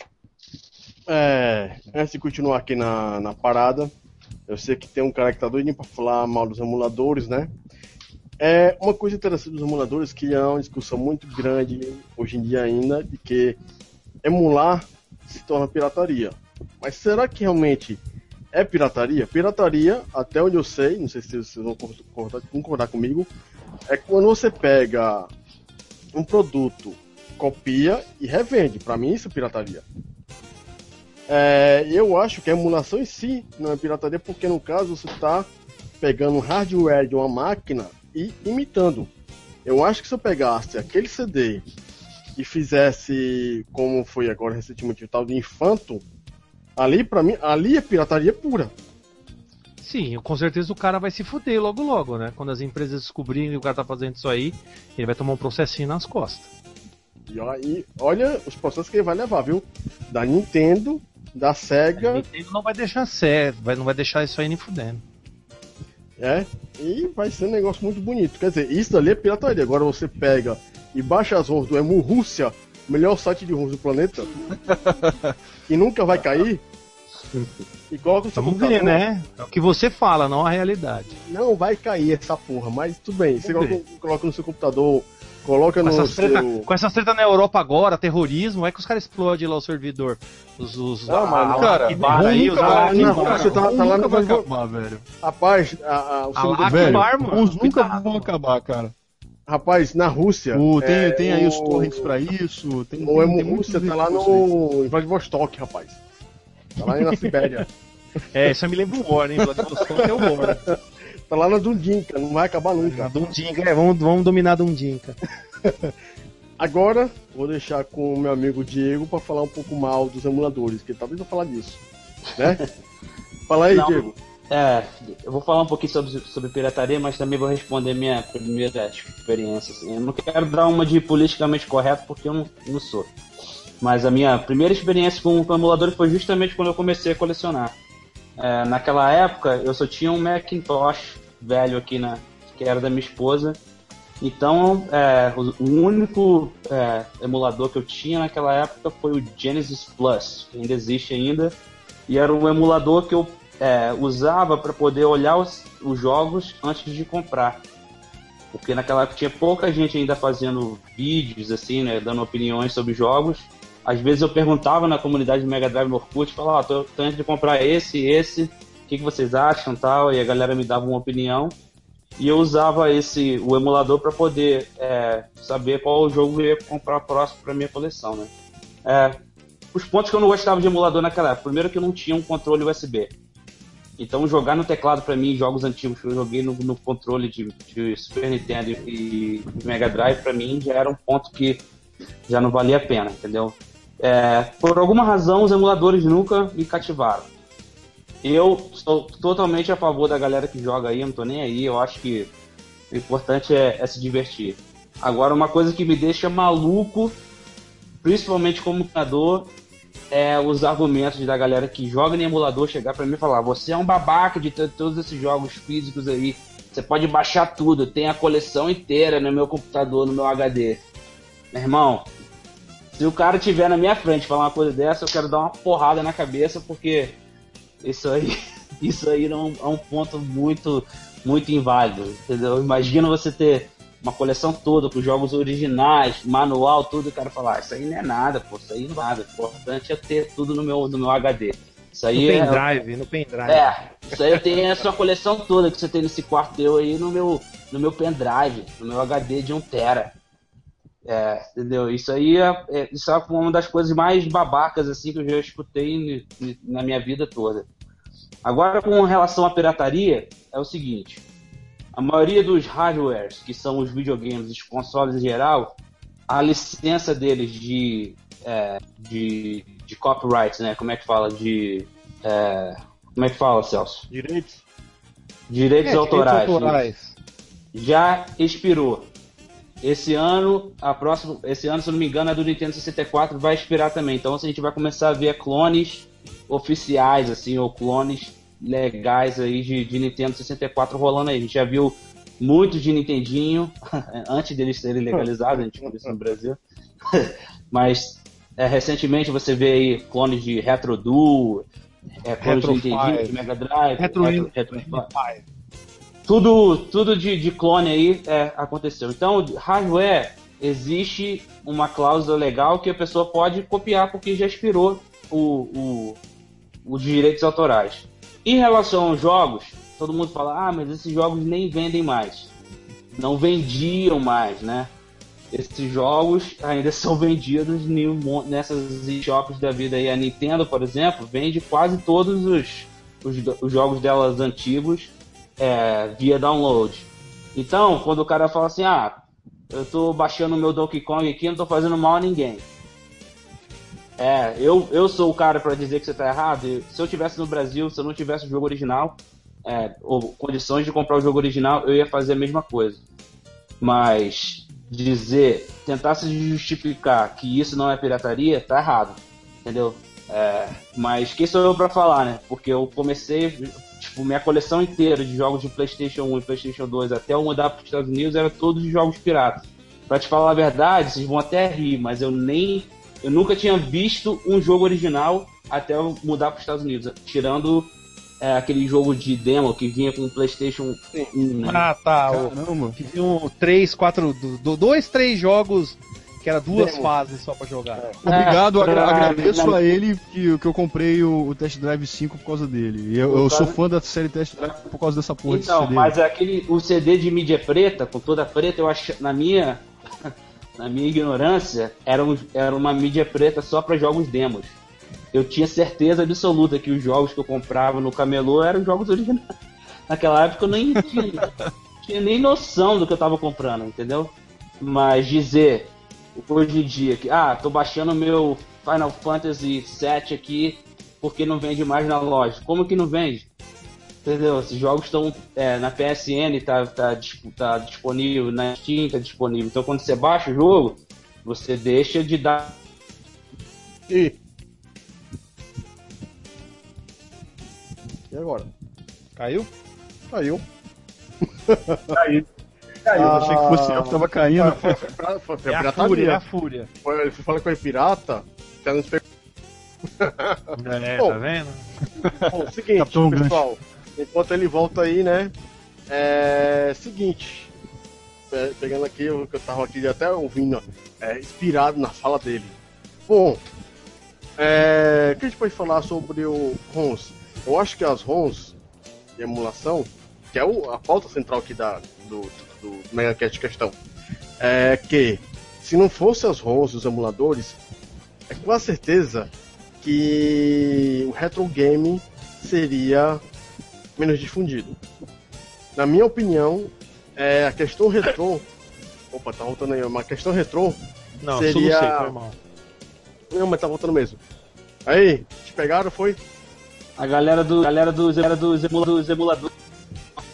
Opa, opa! Dos emuladores e. E derrubaram. Olha aí. Foi? Me derrubaram. O negócio tá bora assim. É... Foi o FBI, ó. O pessoal falou, Glauco Viana falou, foi o FBI, mano. Foi o FBI. Pra falar de emulador e pirataria, te pegaram, viu? Então, eu, é, o meu ponto maior é, contra a, os emuladores é o, é o, seguinte: se você tem condição no hardware original e, e, prefere jogar no emulador, algum problema você tem, porque não tem nada mais divertido do que jogar no console original. Entendeu? Não existe a experiência melhor. Não existe experiência melhor do que jogar é, no console original. Eu acho que o emulador é muito válido, por exemplo, se você tem um jogo, o Celso às vezes faz vídeos pro, pro canal dele para capturar jogos através do é, através do console original. É muito complicado, custa dinheiro para comprar uma placa de captura legal, entendeu? Eu acho Não, já tô com isso. Então, eu acho que existem várias é, opções assim boas para justificar o uso de, de emulador. Agora, não me venha dizer que você coleciona emulador, que isso aí não é coleção, não. Você vai falar, ah, eu sou jogador, eu sou retro gamer, mas não tenho condição de comprar, é, eu prefiro economizar para gastar o meu dinheiro em outras coisas, então eu jogo no emulador. Mas não entra lá no site do, do no grupo de colecionador de videogame não e falar que você tem coleção de, de no pendrive, você tem 10 pendrives só de, de, de emuladores lá que, pô, eu já tô entrando. Coleção tô, de pendrive. Eu já tô escrevendo. Eu é, já tô escrevendo. Cara vai falar, Tem uma coleção de pendrive, entendeu? Cada um com É. console diferente. É coleção, é, é coleção. Coleção É. de pendrive. É coleção de pendrive, mas não é coleção de videogame. Bom, é, no caso assim, questão de coleção. Por que que eu, no máximo aqui, que eu, o que, que eu vou fazer? Meu- meus planos. É, tô com o Mega Drive aqui, é comprar o flashcard lá, o Everdrive e colocar todos os jogos. Porque eu não tô afim de pagar 30, 40, 100 reais no cartucho. Na minha opinião, não vale a pena. Totalmente justificável, totalmente justificável. Mas você tá com seu console original e você gosta daquela experiência de ter o jogo original. E eu tenho certeza que você não vai sair falando pra todo mundo, ó, tem todos os, os jogos do Mega Drive na minha Ah. casa. Não, não, não, não, falo não. Não falo não, eu mostro. Tá aqui, ó. Entendeu? Pega o Everdrive e fala, tá tudo aqui. Não, eu coloco assim no, Eu pego lá o. Print screen na tela, tá ali, ó. Meus jogos no Mega Drive, tudo ali. Mas o de menos, não vamos discutir isso aqui, deixa pro pessoal da, da Retro Game Brasil que gosta de falar, ah, a experiência do console é melhor. Não, no emulador é melhor. O importante dessa porra toda é jogar. Se tu tá jogando no banheiro, no tablet, é o que vale. Com certeza. É, isso que você fala, Daniel, com certeza é é o mais importante. O mais importante é a gente jogar. Aquilo que você estava falando antes do Diego voltar, que ele caiu, sobre que realmente os emuladores foram os responsáveis por essa onda mais retrô, né? Porque os caras que fizeram isso, eles queriam provavelmente jogar os jogos ou também ter uma forma de manter vivo aquele console que já foi descontinuado. Né? A ideia do emulador em si é você poder emular né, um hardware antigo Quer imitar. né? É, você imita o hardware e consegue jogar os jogos. Né? A ideia do MAME quando foi criado foi exatamente essa, de, de manter, fazer um arquivo de todos aqueles jogos né, que foram criados. E o detalhe, o MAME mesmo tem mais de 28 mil jogos para ser jogado. É lógico que não funciona todos, porque é uma, uma boa parte é mecânico, é pinball, É, são o, jogos Celso, que hoje em dia já o- tem pinball virtual. Você pode jogar o, o pinball sem precisar ter É. a máquina. Você joga como se É, Tem fosse. alguns que você pega a mesa tri- tridimensionalmente É, toda, ao, né? Então. ao- ao original. Então, isso é uma O- forma de resgate. Eu acho que o pessoal faz muito isso para resgatar aquelas memórias, aquelas ideias. É lógico que tem aqueles caras que nem o Diego falou que vão querer, não, que isso aqui é melhor porque é de graça eu baixo. Mas não é bem assim. Na verdade, é as pessoas estão tentando salvar aqueles jogos. Porque muitas empresas mesmo estão cagando andando para aquele jogo. Exatamente. A E um um dos, ela pode até um revender. poucos- Ela pode até revender os jogos dela lá na, no, na Wii Store, tá ligado? Mas você acha, que elas, você acha que ele tem os arquivos lá, tudo bonitinho? Provavelmente elas pegaram as ROMs da página lá. Duvido que eles tenham tudo Não, arquivo. é, tá entendendo. O meu ponto, Celso, é porque, o meu ponto é porque eu conheço, eu trabalho na área, é claro que eu trabalho com é, bastante jogos assim de, de, de mobile, né? Que não- é muito diferente do que, que a gente está falando. Mas eu conheço muitos game developers, assim, eu conheço pessoas que trabalharam muito tempo com o jogo. E eu sinto mal, assim, é, conhecendo essas pessoas, que são pessoas igual a gente, de ver, às vezes, o trabalho dos caras sendo. é, os caras deixando de ganhar dinheiro por causa da pirataria, entendeu? Sim. Isso aí a gente não. a gente- como se você não conhece, você não tem uma relação próxima com as pessoas, o nego tá pouco se ferrando, entendeu? Não, mas eu não tô falando nada disso, Diego. Eu tô falando Não, que a intenção do. A intenção dos emuladores é de preservar um hardware. Não, de resgate. Você, não, eu tô falando em relação Eu assim. tava falando disso. Agora, sobre a questão de pirataria, realmente não é uma coisa que dá pra concordar. Não é uma coisa que, ó, ah, por, exemplo, a gente, a gente disso. pega esse, o, a gente pega um exemplo aí do, do Pia Solar. Entendeu? Um jogo que acabou de ser feito há poucos anos atrás. O jogo está disponível em várias plataformas para baixar. O jogo tem a mídia física dele em Mega Drive. Aí, aí chega um cara e fala: pô, pra que tu vai comprar isso aí? Se o jogo tá de- disponível no emulador, é de graça, não sei o que lá. Mas, pô, você pega o trabalho que deu para os caras fazerem o negócio, entendeu? Eu acho que o mínimo que a gente pode fazer, né, tendo condições, é claro, é de dar o suporte. A gente está falando do resgate de retro game. A gente está falando do resgate dessa da, da cultura de jogos antigos. Eu acho que a gente, pra, às vezes, para poder mostrar o nosso suporte a essas pessoas que estão fazendo, lutando ainda porque o negócio se mantenha vivo, é ir lá e às vezes gastar uns 5 dólares no jogo na Steam e, e comprar o jogo legalmente para poder falar pro Mas cara. então, mas aqui, o que eu tava falando dos é, jogos que é, eu tava é, falando, é mas então, calma lá. Os jogos que eu tava Essa é a falando. minha maneira de falar obrigado pra são você, jogos que não tem mais como ser comprados ou. Exa- Não Exatamente. tem mais como, Diego. Não, Eu tava falando de game e pinball. Tem muitos jogos desse tipo aí que os caras estão cagando e andando. Não, Você eu não concordo, eu concordo plenamente com você. Se não fosse Tanto- esses caras resgatar isso, a gente não teria. Eu não tô falando pra ninguém ir lá e roubar dos caras e pegar não sei o que.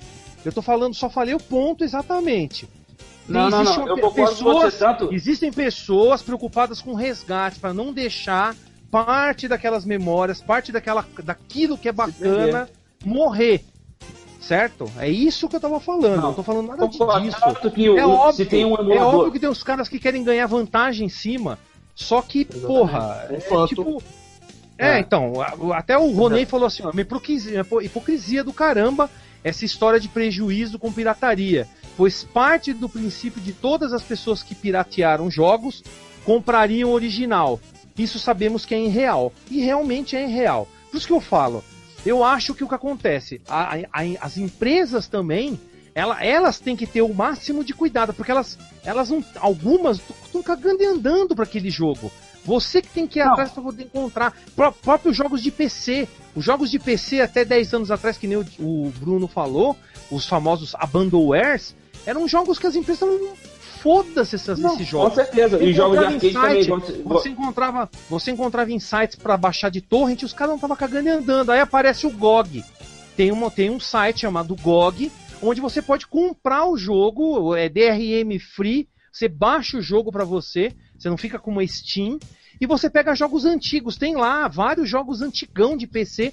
Fantasmagoria eu comprei, é, o Comandante Kim. Então, aí que tá. Quando tem empresas que vão lá e colocam o jogo à disposição e, pô, eu comprei mesmo. Eu comprei alguns jogos lá por 99 centavos de dólar. Então no vale a pena. Fala, porra, eu vou comprar. Eu vou comprar, pô, no GOG eu tô com uns 270 jogos, na Steam tô com 701. Então, aí que tá. Quando a empresa me dá a oportunidade de comprar, eu acho que é isso que falta. Quando tem a oportunidade do cara comprar o jogo, de comprar e ir lá comprar o jogo, as pessoas vão comprar. Só que Celso, a mas- maioria mas- dos jogos as pessoas não têm oportunidade de comprar.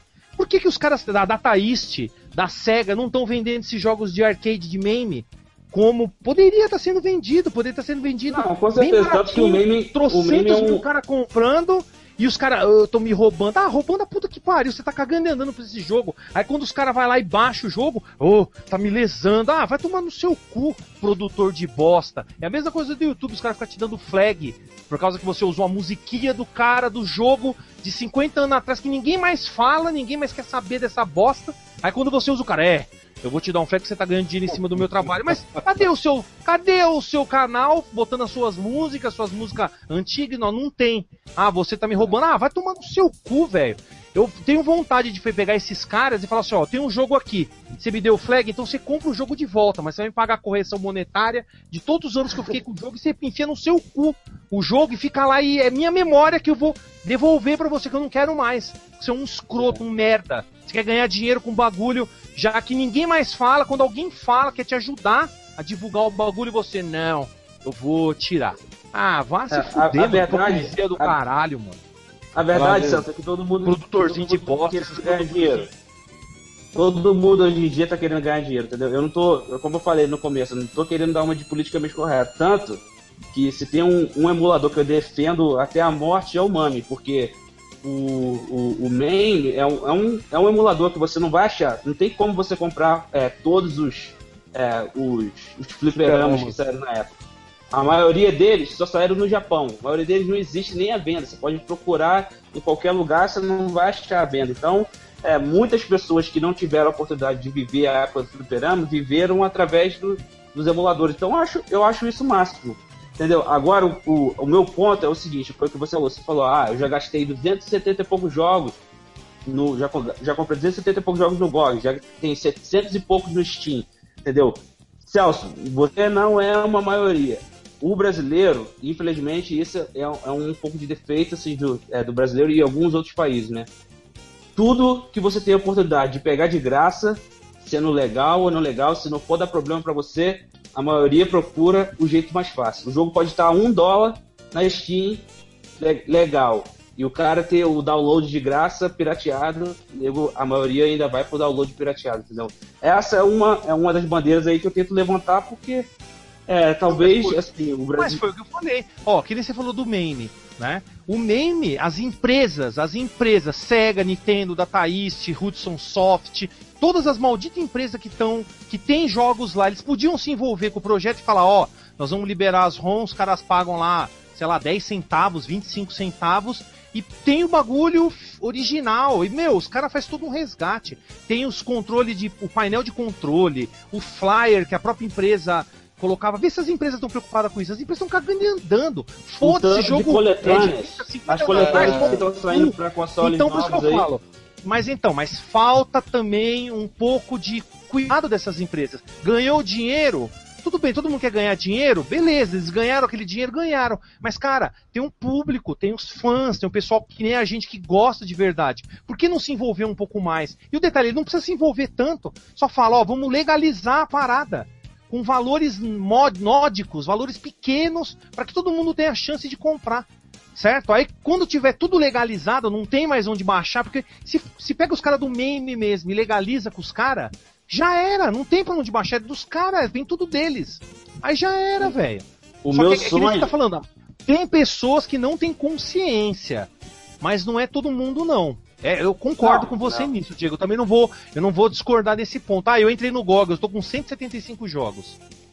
É pouco, mas meu, eu tenho muito jogo, né? É, Eleven mas- mas você não- coisa- Mas você tá valorizando, tá valorizando o trabalho daquele cara que vendeu, tá valorizando os caras do GOG que, pô, Mas então, mas essa cadê o pessoal da legal Lucas de Arts? resgatar. Mas, Mas, então, mas é, cadê, Você cadê os jogos da o seu Lucas jeito de falar Arts? Obrigado, cara. Pessoal, o seu jeito Não, mas, não, não, mas cadê? Pessoal. Cadê, cadê a Lucas Arts? Cadê a Lucas Arts? É, Não, pessoal. não. A Lucas Arts pertence a Disney agora, pô. Agora já Então, era. pau no cu da. Disney. A Disney é uma puta de uma empresa filha da puta do caralho que Ah, não vende essa porra desses jogos. É, vamos aqui falando aqui uma parada que é o seguinte, né? É, Separa não, não separa não. Deixa, deixa comer. Deixa o É, cara tá, eu comer. tô vendo aqui que Tem tem, tem que segurar, Tem horário. levantar a placa aqui, chamar, chamar o narrador do Street Fighter aqui pra anunciar os tem nomes. horário Segura, nessa- segura. Tem hora nessa porra aqui. Hora. É, cuidado não. É seguinte. Eu entendo o Celso por um único motivo. Grande parte das, dos jogos relançados pro Virtual Console, pro Playstation, pra PSN e Xbox Live, é, são relançados sem nenhum tratamento é, visual. Não colocam upsca- upscaling de aba 4. Quer dizer, eles pegam o jogo, vai fuleiragem, joga pro Xbox 360 e fica a mesma bosta, por assim dizer, que seria no Mega Drive colocando no LCD. É, Ah, e, ó, e Daniel, Daniel, e, e complementando, que nem eu falei, do meme, os caras colocam flyer, o, o gabinete, a, o manual de instruções, coloca a história do jogo. maravilhosa. Eles, Ah, eles, foi- eles é. explicam tudo. As empresas que são Hum. donas do, do- do jogo, eles poderiam vender numa PSN que nem tem o X-Men de seis players da Konami vendendo na PSN, eu vi.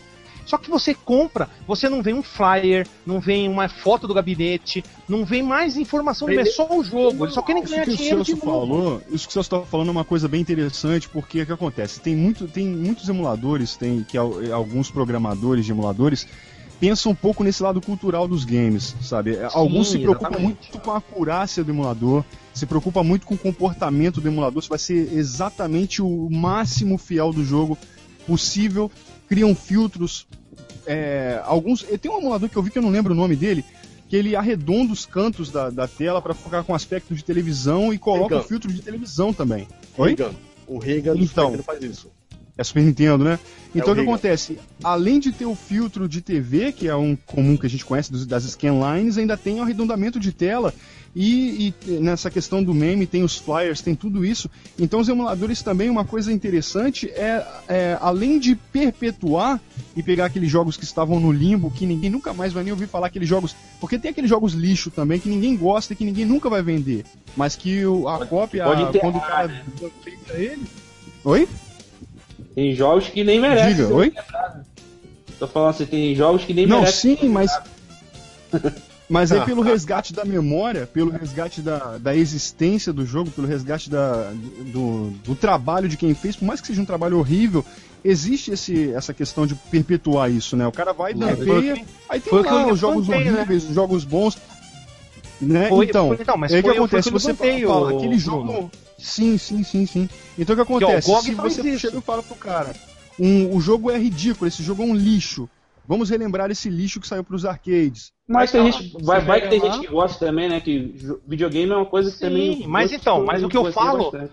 Mas o que eu falo é exatamente isso, é o cuidado. Que nem eu, falo do GOG de novo, por quê? Você compra um jogo do GOG, além de você ter o jogo, eles te dão um manual em PDF, é, imagens do jogo, tem um monte de outros, outros soundtracks. Assim, ó, eu entrei aqui no.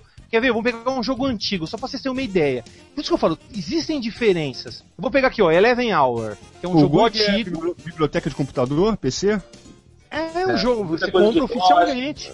Então, ó, esse é um, então, esse é um game. jogo, ó, que você tem lá um instalador para Windows 7, Windows 8, qualquer, qualquer com- computador novo você roda o jogo, que é de um- 1.3 GB.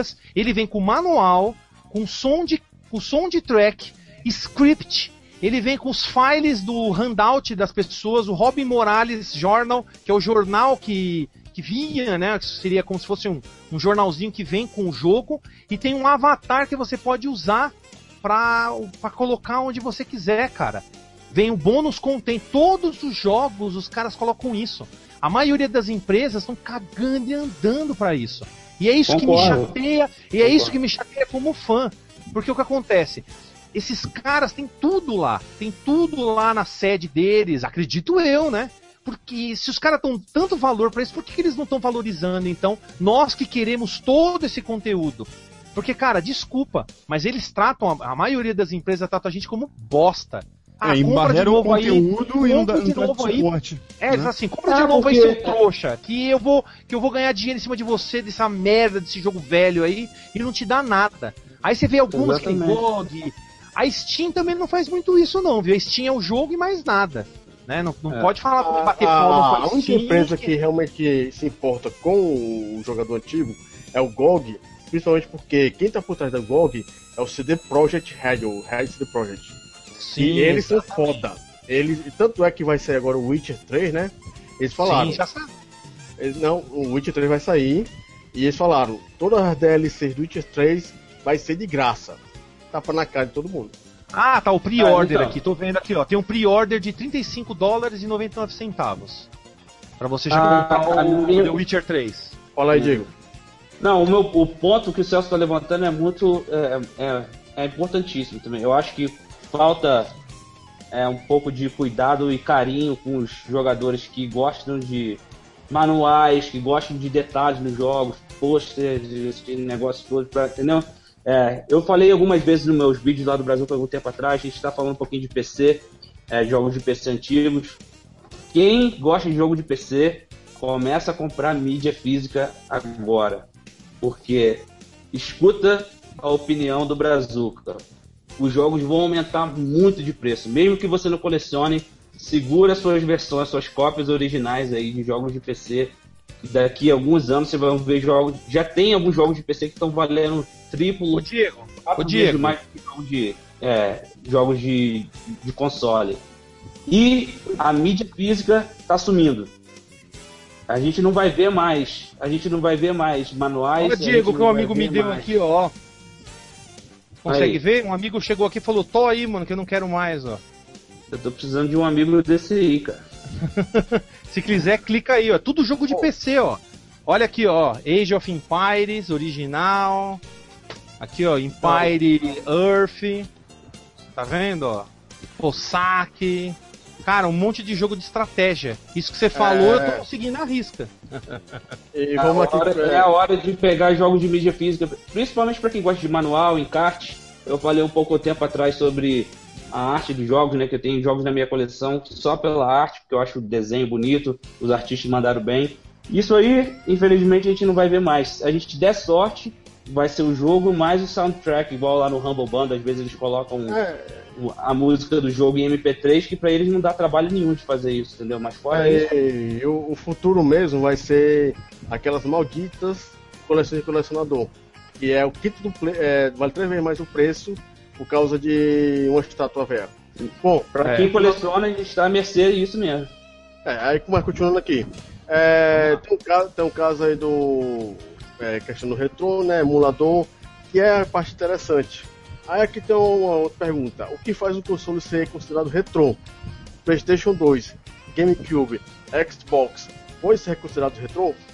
Na minha opinião, sim. Porque eu creio Na que. minha opinião também.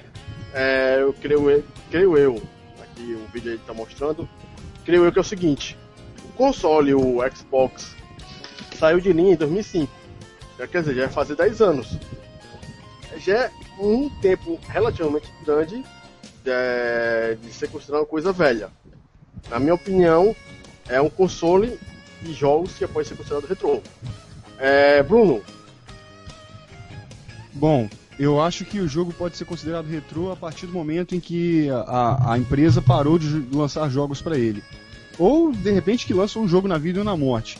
Na minha opinião, assim, se você for ver o termo retrô em- no sentido bem nu e cru, se você for ver, talvez PS3 seja retrô. Porque hoje é PS4, hoje é Xbox One. Mas, mas pra gente que sabe que ainda tá vendendo, que tá ativo, que a gente sabe que ainda tem algum. Deve ter algum jogo ou outro saindo, não sei. Então não é retrô ainda porque ainda tá, ainda tá funcionando. Aí depende de, de como você usa a, a palavra, de como você. onde você adequa o, o- rótulo retrô. Agora, pra mim, eu considero retrô tudo aquilo que, que, não, que foi descontinuado, que não tem empresa nenhuma que lança mais nada. Aí eu digo que pode ser considerado retrô. É, em- embora no meu coração, pra mim, não seja retrô. Igual, por exemplo, eu não sei se ainda. Eu acredito que já parou, mas eu não sei, me corrijam se estiver errado. Já se pararam de sair jogos para Nintendo DS, por exemplo. Talvez tenham parado, talvez não, não sei. Vamos supor que tivesse parado. Se tivesse parado, já foi descontinuado, já não tem mais suporte, então seria retrô. Só que pra mim, no, no- no valor pessoal, de, de forma eh, na- de, de encarar o- o- a questão do tempo, pra mim não seria retrô. Não, não sentiria como algo que fosse retrô, porque não tem muito tempo, né? Aí tem a questão também da, da nossa mente, de como a gente encara, do- da nossa visão do tempo. Pra mim, retrô é Dreamcast pra, baixo, sabe? Pra mim, retrô é do Dreamcast pra baixo, mas aí depende de cada um e depende de como você usa o termo retrô, né? Então, pra mim, é mais ou menos isso. Diego. Bem, pra mim é, é o seguinte, eu acho que é mais ou menos nessa linha do, do pessoal tá falando aí. Pra mim, o, é, se existe um- uma definição do que é retro game aí, pra mim, é do a partir do, do console ser descontinuado. Né? É, pra mim, a geração PlayStation 2, Xbox e GameCube já são retrô, como gente falou, já passou 10 anos. 10 anos é muito tempo, principalmente se tratando de tecnologia, né? É, porque. eu- Mas eu acho que o que vai ser engraçado nesse ponto vai ser crianças que começaram no PlayStation 2 daqui a alguns anos falando: Nossa, minha época, re- PlayStation 2 é retrô. Ou galera que começou no PlayStation 4 falando, falando no futuro, né? De como, de como que o PlayStation 4 era retrô, entendeu? Eu acho que essa, essa é uma situação bem, bem interessante geralmente, principalmente no mundo do, colecion- do- colecionismo, o que é tem uma forte influência aí no que dita o que é retrô, o que não é. Não estou dizendo que isso são os colecionadores que, que colocam as regras, né? Mas eles geralmente têm uma influência muito grande no que é retrô e o que não é retrô. É, a, a partir é, PlayStation 3, Wii e Xbox 360 são consoles que é, Wii não mais, né, porque já está caindo ainda, mas não é um console con- é, considerado retrô. Mas PlayStation 3 e 360 são consoles que ainda fabricam e ainda recebem jogos todos os meses, entendeu? Então, não, esses são consoles que de- definitivamente não podem ser considerados retrô. Na minha opinião, se a gente pudesse criar um padrão, seria a partir do momento que o console foi descontinuado e que não existe mais nenhum jogo sendo oficial, né? Jogos oficiais sendo produzidos para aquele console, aí sim eu acho que a gente pode incluir ele na lista retrô aí. Pronto. Celção, tu considera o Zibo retrô? Não, o Zib é uma bosta, né? Fezes. Mas, mas é retrô, Celso? Não, fezes. Não, não se, não se enquadra nesse, nesse gênero. É uma Uma bosta bosta. antiga, é isso que você tá querendo dizer? Uma bosta antiga. Não, não é uma bosta antiga, é uma bosta. Não importa se é novo, se é antigo, isso é uma bosta eterna. Sempre vai ser bosta, vai se manter bosta até a eternidade. Mas É, bem, É um, se a é um gente fóssil. for ver.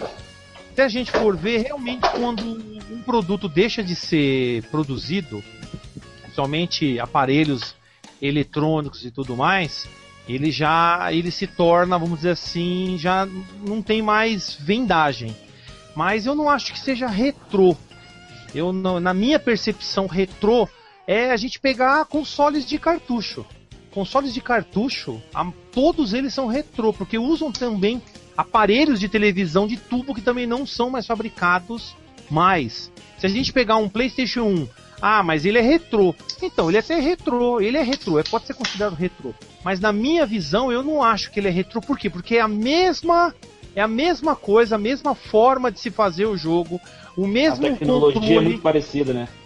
É o mesmo controle, continua sendo uma mídia que você abre uma porra de uma tampa, bota a mídia dentro, fecha, ele roda e lê.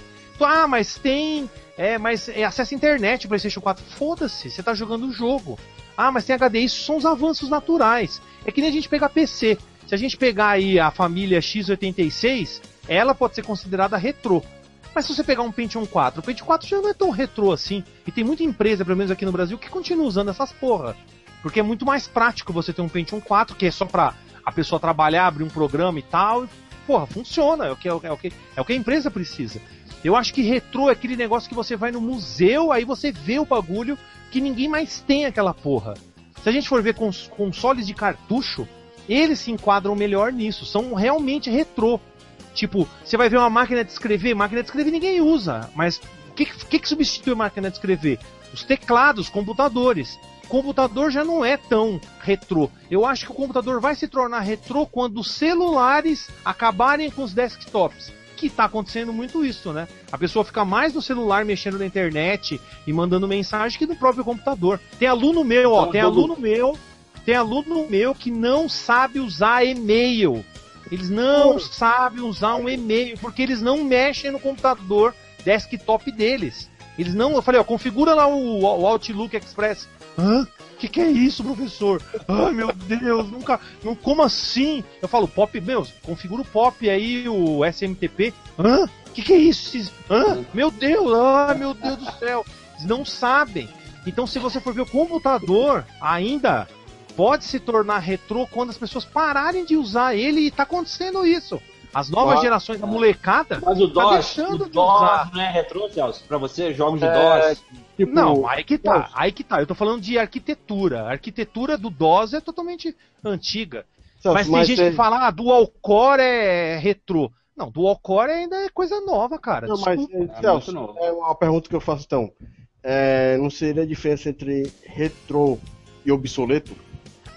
Exatamente. Essa é uma Exatamente. ótima pergunta. É exatamente, o Daniel. Porque o que acontece? Os cartucho mesmo já é totalmente obsoleto.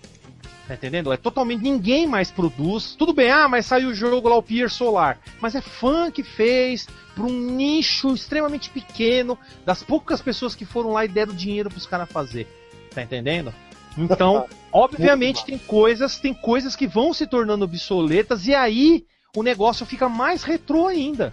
Porque o que acontece? É, se você vai no museu, você encontra lá aquelas, aquelas escrivaninha, aquelas máquinas de escrever, coisas que realmente não mais são usadas. TV preto e branco, né?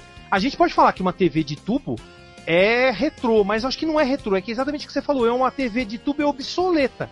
Que nem um monitor de tubo, é obsoleto. Não que ele seja retrô, ele não é Mouse de velho. bolinha. Então o que acontece? Se o PlayStation 2 é retrô, então o que, que é o telejogo então? Que, é? É lenda? É mito? É, um- é uma história antiga? Sei lá, é Antiguidade, contos da Bíblia? Não, contos, é, contos da Bíblia. O cara jogava telejogo há 70 anos atrás. Cara, É do Noé. É, é um fóssil de videogame, é um fóssil de videogame. Então, mas não é fóssil. Esses videogames são retrô. Pelo menos na minha concepção, eles são retrôs porque você não tem mais nenhum tipo de utilidade pra ele, a não ser realmente ir no museu pra ver eles. Só quem tem mesmo. Agora você pega um Play 1. Play 1 ainda se encontra vendendo alguns na, na loja Americanas aqui no Brasil. Deve encontrar em alguns países ainda sendo vendido. PlayStation 2 também. Ainda tem estoque dessas porra. Por isso que eu falo que não é. Aí que tá, a gente pode considerar retrô, mas acho que o, o ponto que o Daniel levantou da obsolência, eu acho que sim. Eles são obsoletos já comparados com as novas tecnologias dos novos aparelhos. Mas eles não são retrôs retrô. Não é aquela coisa assim, você fala, nossa, meu pai. Tipo assim, porra, meu pai não jogou PlayStation. Se meu pessoa falar, pai, esse videogame é retrô. Ele vai falar, isso aí pra mim é, é coisa do outro planeta pra ele. Ele nem vai saber É como um- mexer no PlayStation. É um assunto, é um assunto bem complicado, né? Porque, por exemplo, a gente fala sobre, é, usando outras mídias, assim como o vinil, por exemplo. Eu coleciono vinil. Vinil, todo mundo acha que é retrô. E por alguma razão agora a maioria das, das, das bandas estão lançando os álbuns delas em, em vinil Mas é que novo. tá, mas, mas é que tá, ô Diego. É retrô sim.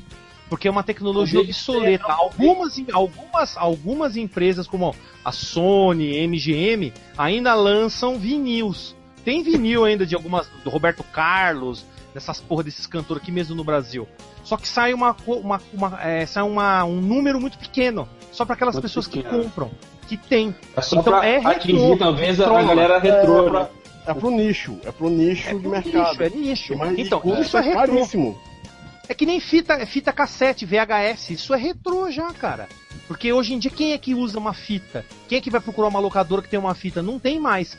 Isso se torna retrô quando ninguém mais dá valor para aquilo a não ser poucas pessoas, acredito eu. PlayStation 1, PlayStation 2 são uma tecnologia nova, ainda amplamente usada. E o detalhe, hein? O controle do Play 1, do Play 2, do Play 3, a única diferença que tem é que eles foram evoluindo, perderam fio e se tornaram com movimento. Só isso, mas a jogabilidade continua a mesma de muitos jogos, cara. Do Play 1, do Play 2, do Play 3. Não mudou tanto, mu- mudou o gráfico, mudou a forma de você se conectar com esse aparelho, mas continua a mesma coisa. Então ele não é tão retrô quanto parece. É lógico.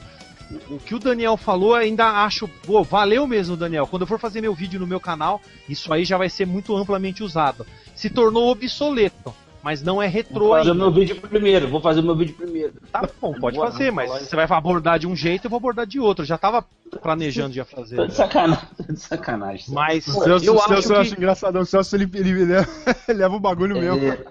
É, a pessoa meu, fala do nada, isso pra que vai falar isso então? Não fala nada, fica quieto, caralho. cala a boca. É, pra que falar uma bosta dessa? Faz, Ó, mano. tô, minha- ninguém, ninguém é. Eu tô proibindo alguém de não fazer o assunto. Eu É, vou falar do é. gente jeito. Galera, quando a gente fala em Senhores. retrô, é, é um, é um negócio muito amplo, porque se você for levar a palavra retrô mesmo, é retroceder, voltar atrás. Então, se, se, aquilo já, se aquilo já não faz parte da rotina, por mais que ainda seja produzido, se você for encarar pela palavra retrô, o play, pela palavra, pela palavra, pelo, pela definição da palavra. Então o PlayStation 3 já é retrô, porque o, o do momento é o PlayStation 4. Agora, se você não for deixar a palavra de lado, for fazer uma análise mais é, conceitual, que é variável dentro do assunto, aí vai ter uma divergência grande, cada um vai ter sua opinião sobre isso. Né, que uns acham Ah, que é mas, ó, descontinuado, outros mas- acham que é quando se torna obsoleto, Mas outros acham acha que... é que- por causa da idade, 10 anos pra trás, coisas do tipo. Bruno, mas você não acha que isso que a gente tá aqui, pelo menos que eu levantei agora, é, é totalmente válido, Sim, então, cara? totalmente relevante, cara, lógico, claro. Mas, mas, é justamente Mas eu queria, eu queria mais, eu queria, a, gente, a gente tem que fazer um cast só disso, velho. Porque é um assunto muito amplo. Pronto, muito, é, muito amplo. É, é, é, mas bastante. assim, E são várias o- teorias, né? no, no caso, que é, tem, que, tem que ver muita coisa, questão cultural, tem que ver a questão da indústria, tem que ver a questão econômica, tem que ver, tem que fazer uma análise, tem que chamar um especialista para fazer só isso aí. Mas justamente, a gente pode pegar futuramente, falar só sobre retro game, só sobre só sobre emulador. Mas assim, continuando, tem outra pergunta aqui que é bem interessante, que Manda. que essa daqui eu acho que é justamente que faz toda a questão do retro game dar um círculo. Qual a importância da cena retro gamer como fator de manutenção e influência na cultura game atual? Eu digo, eu particularmente acho é, na cena retro gamer que ela ajudou ao mercado ser o que é agora. É, porque hoje em dia você como consumidor é aquela, é aquela pessoa que jogava videogame antigamente, gostou, gosta e teoricamente vai gostar no futuro. É você, como consumidor, que está mandando no mercado atual. É você, como consumidor, que está comprando as bostas dos COD anuais. É você, como consumidor, que está comprando os Assassin's Creed semanais. É o retro gamer, aquela pessoa que jogou no passado, que está gerando os bilhões no mercado atualmente. E é ela que ajuda também ao próprio mercado se modificar. Enquanto os, o, as empresas que estão lançando a. estão fazendo só bosta, você está vendo que o mercado indie está voltando pro retro game. Com, os gráficos pixelados de 8 bits, 16 bits, e por um jeito mais simples de se jogar. Creio eu que é basicamente isso. O retro gamer, seja o produtor, seja o consumidor, manda no mercado por causa disso. Eu deixo aí com o Diego essa questão. Bem, eu, eu, concordo muito com o que você está falando. Eu acho que o, o retro gamer, o, a, a, ascensão de, de pessoas voltando a jogar jogos antigos, jogadores antigos se, se interessando a produzir jogos, toda essa cena indie que a gente viu aí, o, o maior fatores dela, dela ter ressurgido, é, ou dela ter é, estado, dela estar tão forte agora no momento, com certeza se deve a grande parte ao, aos retro games ou aos entusiastas de, de jogos com, com gameplay mais antigo. Mas eu acho que um ponto mais interessante que a gente tem que entender agora em relação ao dinheiro, em relação ao de quanto que o mercado de videogame está fazendo, é que antigamente o, o, mercado de videogame era só mais um mercado relativo de mídia. É um, um mercado que ele tinha sua importância, mas não era o mercado principal. O mercado de cinema, o mercado fonográfico ainda fazia muito mais dinheiro. Hoje em dia, o mercado de videogame ele faz mais dinheiro do que o mercado fonográfico e o de cinema juntos. Os videogames dão mais dinheiro do que cinema e músicas combinados, entendeu? Então, é, o mercado está tão grande que eles têm que se preocupar com todos os tipos de gênero. A música não tem todos os gêneros. Tem o jazz, tem o samba, tem o, tem o rock and roll. Eles estão sempre tentando atender a todo o público. O mercado de videogame está a mesma coisa, entendeu? Eles não querem perder nenhum do público deles. Então, é, cada vez mais eu acho que a gente vai começar a ver uma, uma diversificar, ressurgindo, porque tem mercado para isso, entendeu? Você vê muitos jogos com apelo retrô aí, por quê? Os retro games estão falando, ó, oh, tô com dinheiro no meu bolso, lança que eu vou comprar. É a mesma coisa. É, FPS, a galera que joga só jogos casuais, a galera do Candy Crush, a galera do, do Dance Dance Revolution, a galera do Guitar Hero, entendeu? Então o mercado de, de videogame, o público está se expandindo tanto, estão criando até novas é, novos gostos de jogadores aí. Tem gente que. É, esses MOBAs aí da vida aí é um, é um, é um gênero relativamente novo, né? E acho que futuramente vão, vão aparecer outros gêneros aí de, de, de jogadores, né? Outros gostos assim diferentes que o mercado vai ter que atender e, e, a gente vai começar a ver coisas novas aí que a gente querendo, é, coisas novas aí que a gente querendo ou não, ele, o, é, as, as é, soft house aí vão ter que estar tá produzindo jogos para poder atender o gosto desse pessoal aí, né? É, você vê o reflexo disso aí nesses joguinhos de Facebook, né? Aquela, todo dia você recebe aquela notificação de gente chata te convidando para jogar. Por você ver é o tanto de gente que tá jogando essa porcaria, entendeu? Mas tem público para isso. E quanto mais tem público, mais vai ter gente produzindo, entendeu? Sim. É um, é um efeito cascata, efeito dominó. E antes de continuar aqui e passar pro Bruno, é, não esqueça que vocês que estão ouvindo a gente aí, pegue o link tá aí na, na, no seu navegador Firefox, Chrome, Opera, Explorer, joga no Facebook, marque seus 50 amigos e chama eles para cá. Bruno, o que, que você acha dessa questão do retro game influenciando na cultura gamer atualmente? Ah, cara, acho que principalmente como valor histórico. Né? A gente tem, a gente olhando para trás tem muita coisa que a gente deve ao retrô. É, a expansão da tecnologia e as coisas também como como valor, além do histórico cultural também, cara. Você vestir uma camisa do Pac-Man é bacana, mas não por modinha, tá ligado? Mas é para quem gosta mesmo. Não que eu seja contra uma pessoa que acha bonitinho o Pac-Man comprar, tudo bem. Mas que seja uma coisa que vá além da, de modinha. Que seja uma coisa que seja resgatar a cultura mesmo, sabe? Você vestir uma camisa de um, de um, bagulho que você curte, que é, que é antigo, mas que é atemporal. Os videogames são assim. Você leva adiante. Eu tô vendo aqui a camisa do, da, da Marvel, do Diego aí. Então, pô, tudo isso, as coisas, as coisas são atemporais, cara. Igual o videogame tá aí, cara. Ele tá evoluindo, mas o, o Pac-Man é eterno, cara. O Tetris é eterno. O Castlevania 1 é eterno, sabe? O, o Sonic 1 é eterno. Então é mais ou menos isso. Você. Isso tudo é uma influência, cara. É, é você. Tem as novas gerações, tem a, a, as novas é, tendências, mas tem todo um histórico para ser explorado. Tanto na, na, na questão mesmo histórica mesmo, como na questão cultural. Então são camisas, são artigos, são textos da época, são relatos das empresas, são uma série de fatores aí que alimentam o público retrô e que tem uma incrível relevância, cara. Porque, por exemplo, se a gente for falar do Brasil e esquecer do descobrimento, é lógico tem, tem uma coisa, um monte de coisa para falar sobre isso. Não quero entrar nesse assunto, mas se a gente falar que o Brasil é isso, isso, isso e pan, acabou, esquecer do, de, de como foi no começo, do, dos índios, do bagulho todo, e aí, cara, onde que tá o valor cultural do, do bagulho? Então tem isso. Isso está sendo levado até hoje. E não vai acabar nunca, acredito eu. E merece uma maior atenção no Brasil, principalmente. No Japão, acho que eles dão muito mais atenção para essas coisas. Acho não, tenho certeza. Eles dão muito é, valor, e é o mesmo valor que eu gostaria que dessem aqui no mundo inteiro para a cultura gamer, né, cara? Então eu acho que é, a importância e influência na cena é isso.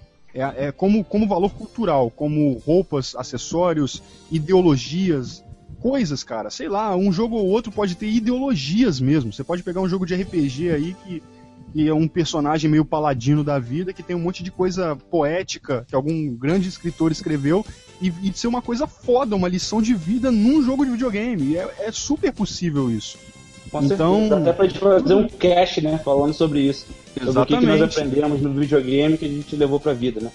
A mesma, a mesma possibilidade que você tem no, no, cinema é a mesma possibilidade que você tem nos jogos. Hoje em dia isso é muito importante e os games ganharam um espaço muito maior e então a influência deles é muito grande, é, tanto positiva quanto negativa, mas aí depende do indivíduo que joga. Aí entra naquele assunto de violência. Os videogames influenciam a matar. Tem um cara que tem que ser um, imbecil, um idiota, um, um, um psicopata é, para fazer um negócio aí. desse. Uma pessoa normal não vai fazer isso. Então, é, é, já seria outro assunto. Mas então é tudo isso. Eu vejo mais como é, a importância cultural e é, a, essa importância é, histórica. São, são duas coisas muito importantes, cara, que não vão morrer de jeito nenhum. A, a galera vai, os videogames vão passando, mas a história continua. É isso aí. É, é, a questão da violência, que pode também já gerar um outro megacast, é justamente, tipo, pegar, por exemplo, eu joguei Doom a minha vida todinha até agora não matei ninguém. Quer dizer, isso tem, tem alguma coisa errada em relação ao videogame e violência. Mas. Fala a verdade, Daniel. Fala a verdade, cara. Eu acho que você já pegou. É? Você vai ver, no dia que eu tiver preso, você vai saber. E você, Samson? Então, duas coisas antes. O videogame me ensinou que eu posso levar uma prostituta com um beco, fazer sexo com ela, quando eu terminar eu posso atropelar ela, pegar o dinheiro de volta e ir embora. Segundo, que tinha um pessoal comentando aqui, eu tava lendo, é isso que o vídeo me ensinou. não fiz ainda, preciso, preciso pegar um dia pra fazer, mas tudo bem. Eu sou psicopata, né? bem, aí tinha um pessoal, como eu tava discutindo com o pessoal aqui, conversando com o pessoal no, no chat, e teve um cara que falou que o software é. Cadê aqui? Eu vou, eu vou achar aqui. Ele tá falando que ó, a mídia, foi o Glauco Viana, a mídia pode ser atual, mas o software nele é retrô. Pois o tipo de jogo, o tipo de jogos é menos evoluído que o atual. Tá errado, Glauco. O hardware que é mais antigo. O hardware, o hardware que, é que fica antigo.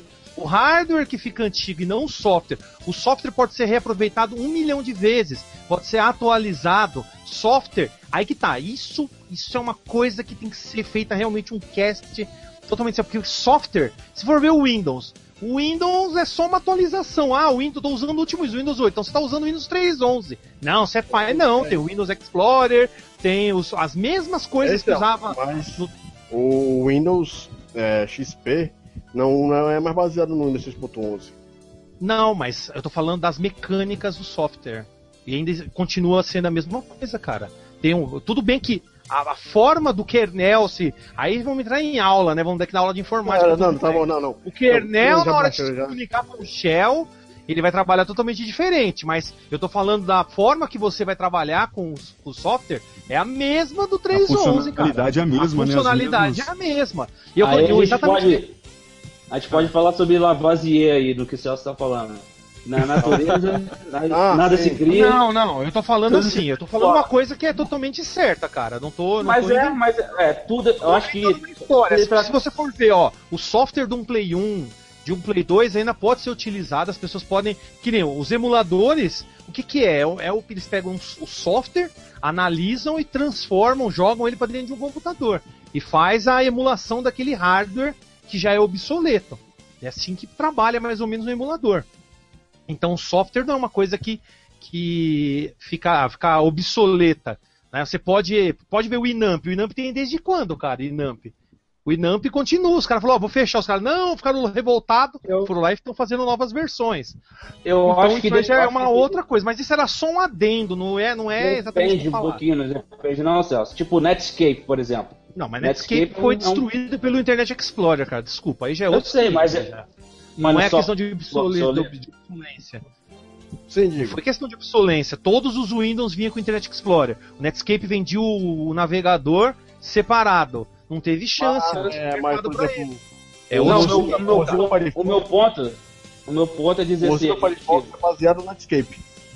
Exatamente. Então, mas, é, Então, mas aí isso aí então, é o que eu tô falando. Foi uma, uma atualização, cara. As pessoas Então vamos lá. atualizando, mas vamos lá. A Para pergunta. Foco, foco. Então vai, re- repita a pergunta, por favor, que Ah, Deus. perdemos o foco. É, qual a importância da cena retro gamer como fator de manutenção e influência na cultura game atual? Ah, cara, tem muita influência, né? Que nem o que o Bruno falou ali, basicamente, é o que eu falaria, tem que bater palma pro Bruno. Ê, presidente, o Bruno foi presidente, cara. Porque realmente tem toda uma influência. Isso que nós estamos falando do software, tem muita influência também. Softwares antigos acabam influenciando novos softwares. tá? Então, tudo isso, essa, essa onda retrô, acaba influenciando muito, né? Não só o pessoal que, que, que nem o Bruno estava comentando, vocês estavam comentando, o pessoal de comprar uma camisa e usar e tal. Não é só isso. E sim estimula novas ideias, novas formas de pensar. Se for ver, já na época, a briga da Sega e Nintendo, né? Aqueles contratos de exclusividade da Nintendo, aquilo foi um retrocesso na época, ao meu ver. Porque, porra, imagina se a SEGA também tivesse a Konami, Capcom fazendo jogos para ele. Eles poderiam estar evoluindo muito mais, poderia estar muito mais evoluída a forma de programar. Os programadores teriam outros, outros hardwares para trabalhar. Então, obviamente que o retrô acaba trazendo tudo isso. Então, óbvio, né, que é muito importante. Eu acho que é extremamente importante. Não tem como deixar é, algo retrô que é muito bom, que é influente ainda. Querendo ou não, os jogos são muito influentes.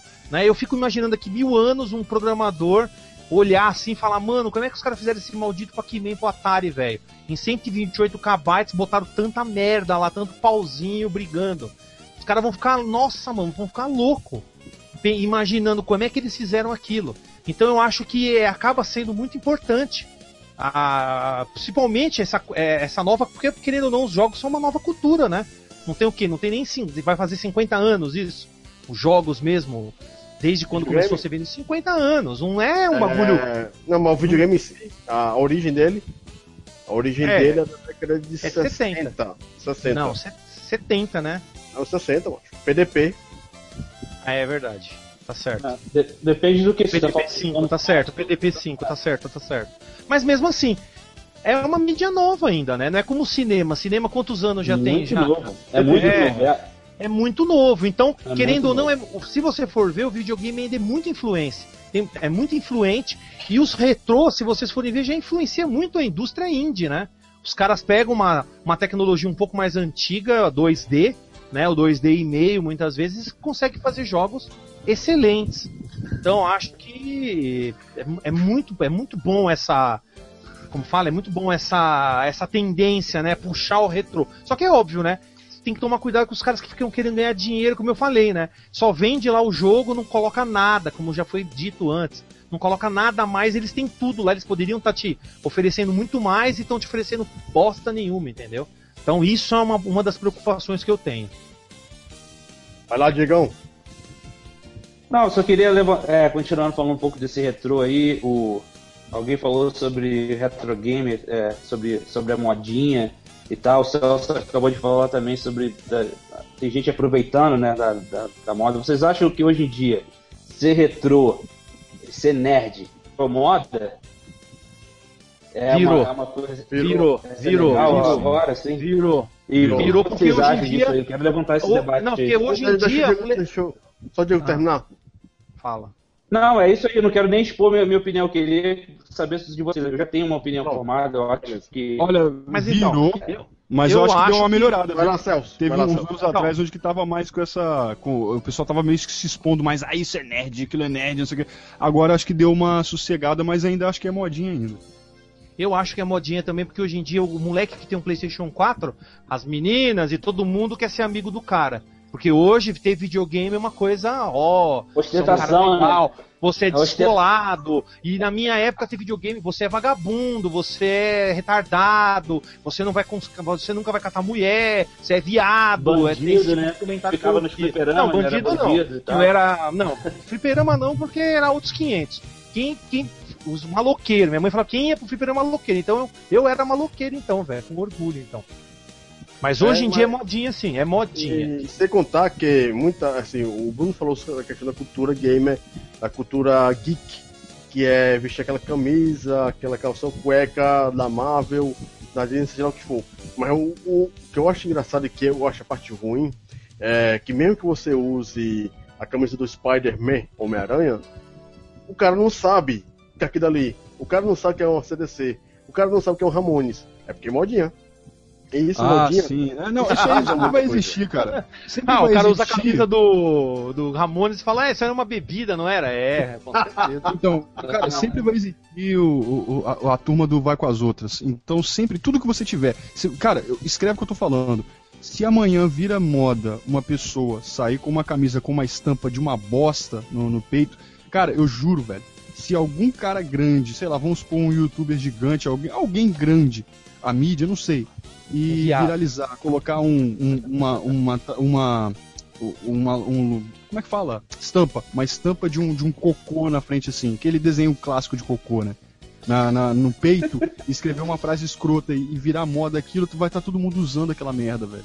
Existe muito disso, É. existe muito. Aí vem É. aquela, a- as guerras, né? Ah, mas você nem sabe que tira essa camisa, você não sabe nem o que, que é. O outro, não, mas eu quero usar, não sei o que. É um troço meio complicado isso daí. Mas não, dá E- uma, mas não dá uma certa raiva de ver, o- pô, ver um moleque assim, usando uma camisa do, de, um, de um retro. de um Pac-Man e o cara nunca jogou o Pac-Man. Não, dá pena? Diego, não dá raiva, dá pena, dá pena porque Não, é- é ele estranho. tá desperdiçando, é falta de.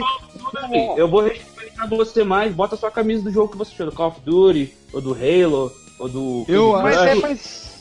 Entendeu? Eu acho bem tolerante, sabe? Eu acho que só é ofensivo quando a pessoa é poser, quando ela veste e diz que é algo. E, e não, exatamente. É, que é- é aquela imposição. é. Usando óculos sem grau, camisa de, do, de Rapaz, bandas que eles, que eles é, nunca escutaram. Diego, Diego, entendeu? A pior coisa que eu já vi até aqui no Brasil não foi nem álcool sem grau, foi a moda do ano passado de gente usando aparelho sem precisar. Sim, sim, sim. Aí, Aquilo ali foi a. tá Foi a dentes, teve gente que perdeu todos os dentes, né? teve gente que perdeu a boca.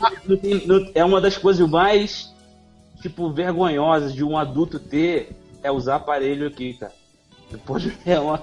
É, Não, é mas muito- aí é que nem no Japão não. No Japão, quanto mais dente torto e podre você tem, mais gatos. Se a mina que tiver uns dentes tortos, o japonês só falta se masturbar na rua lá, estupar ela lá mesmo. É, É, isso é o- cultural é também, é, isso é cultural. né? Aí, isso É aí, isso, é, aí, isso aí já serve para outras coisas. Eu vou fazer uma pergunta aqui rapidinho.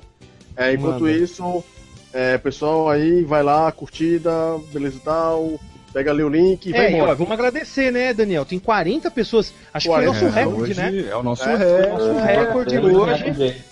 E começa assim, é, muito bem, é. O pessoal que veio aí, obrigado por estar assistindo aí o nosso cast. E a gente fica mal, é, dá mal obrigado ainda pro pessoal que tá discutindo. Podem se matar, a gente deixa. é, uma pergunta aqui que eu vou fazer, que no caso eu não sei como responder, mas acho que o Celso pode ajudar, ou o Diego, que são colecionadores. Certo. É uma pergunta já meio antiga aqui, o cara já pode até ter ido embora. Capciosa. O emulador dá para jogar em HD, né, no monitor, HD, monitor 1080p, né? É... Dá para jogar, né? O problema dos consoles antigos é se colocar um Play 1 numa TV de, de LED ou plasma, a imagem fica horrível. Vocês têm alguma dica para falar como jogar Play em TV de LED? É fácil, cara. Compra um VGA Box. Eu falei isso no chat até, quando perguntaram, eu falei, ô, compra um VGA Box, que você, o VGA Box, ele vai, vai melhorar a qualidade da imagem, vai transformar a imagem para que a TV consiga passar essa imagem sem estourar os pixels, né? O VGA Box ajuda bastante, cara. Não é uma coisa assim, ó, oh, super cara. Acho que eu vi na Santa Figênia outro dia aí sem conta. Se você vai jogar, e o detalhe, eu jogo meu Play 2, meu Play 1 na minha TV aqui, e não dá, não dá estouro nenhum, cara, fica perfeito. Ah, Play 2 e Play 1, assim, Play 1 eu acho que dá, dá pra jogar em jogo em televisão de LED, assim. O Play 2 tem um vídeo componente, o cabo, né? É, o vídeo componente, esse jogos... vídeo componente já era. É, que ficam muito bons. Agora, se você quer ter a melhor experiência de retro game, igual a gente está falando de console, pega uma TVzinha de tubo e deixa lá ela reservada para o seu retro game, porque é, se você quer ter uma experiência 100%, eu acho que não tem uma combinação melhor do que videogame antigo com televisão de tubo. Principalmente, é, tipo, de Super Nintendo para trás aí, jogos de cartucho, por exemplo. Sim. É, a não ser que você tenha um Retro 5 aí, eu comprei o Retro realmente fica muito bonito, mas você perde aquela o glamour, né? Você perde o glamour dos do jogos de ter os skinlines, de ter, de ter aquela, aquela, aquele sentimento mesmo que a gente está falando de, de retrô. Então, uma televisão é, pequena aí, um, umas 14 polegadas aí, 20 polegadas para poder jogar jogos antigos aí. Até no Brasil tá ficando barato se você não procurar no Mercado Livre, né? Que tudo lá é caro. Mas... Não, tem no jornalzinho. No jornal você compra com um anúncio, TV usada. Tá. E funciona. E tem muitas barato. assistências aqui no Brasil que ainda consertam ainda a televisão de tubo. Sim, é, ainda não é uma coisa. Por isso que eu falo, é uma tecnologia obsoleta, mas como o país é obsoleto usa. também em resto do mundo, aqui é ainda muito amplo. Na Casa da Bahia eu já vi, vi vendendo esse ano TV de tubo ainda. Então, ainda vende, eles, eles só vão deixar de vender em 2017 é, TV de tubo aqui no Brasil oficialmente. Aff, Maria. Lá nos Estados Unidos é. já acabou, já faz uns 10 anos já, né? Não, você, faz 10 anos já, acabou, tá... já acabou faz tanto tempo. E até as lojas assim, de coisas desusadas que você dá, doa as lojas. Eu fui doar uma televisão, uma das minhas televisões de tubos aqui que estava tomando espaço. E os caras olharam a marca para ver se era, ela é mais velha do que 10 anos atrás, que eles não estão aceitando mais. Então, se a televisão for muito velha, Jogam fora. De graça. É, de graça, Celso. É, é uma coisa. Aí, aí no caso aqui, é, voltando um pouquinho para a coleção, para a gente continuar aqui, é, vamos tentar responder aqui todas, que é interessante. Se é para os colecionadores. E eu vou responder, na minha opinião. Você não é colecionador, você é colecionador emulador, cala a boca. Não, mas eu, eu, eu vou responder esse caralho. Eu vou responder esse cara que eu tô aqui falando essa porra aqui. Porra! Ó, o que vale mais? O videogame eu quero saber. Usado, o videogame que está sendo usado ou naquela na caixa. É, sinto muito o pessoal que guarda a porra do videogame numa caixa pra ficar em disposição. Videogame é pra ser jogado até explodir. Caralho, pode guardar videogame? Celso. Cara, eu também acho que não vale nada você ficar mantendo um videogame numa caixa. Eu, tem gente que fala assim, ah, lacrado, pá.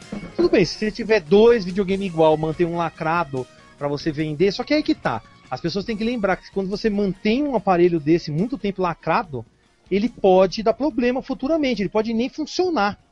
Então é perigoso você manter é, um videogame, um aparelho eletrônico muito tempo sem energia, porque ele pode dar problema, por não tá tendo, por ele não tá sendo tendo utilidade, não está sendo usado, os circuitos dele começam a se desgastar, começam a se oxidar. Ah, mas está lacrado. Então, lacrado a vácuo? Foi lacrado no espaço sideral? Não. Então se fodeu, meu amigo.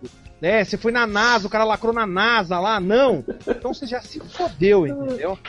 Porque é, é, as manias de inventar, não, tá lacrado. Então, beleza, tá é. lacrado, joga na chuva, deixa na, um armário de madeira cheio de umidade. De... joga o, o negócio, joga o console na caixa e coloca uns, umas 30 caixinhas, uns 30 saquinhos de silica gel, senão, filho, já era.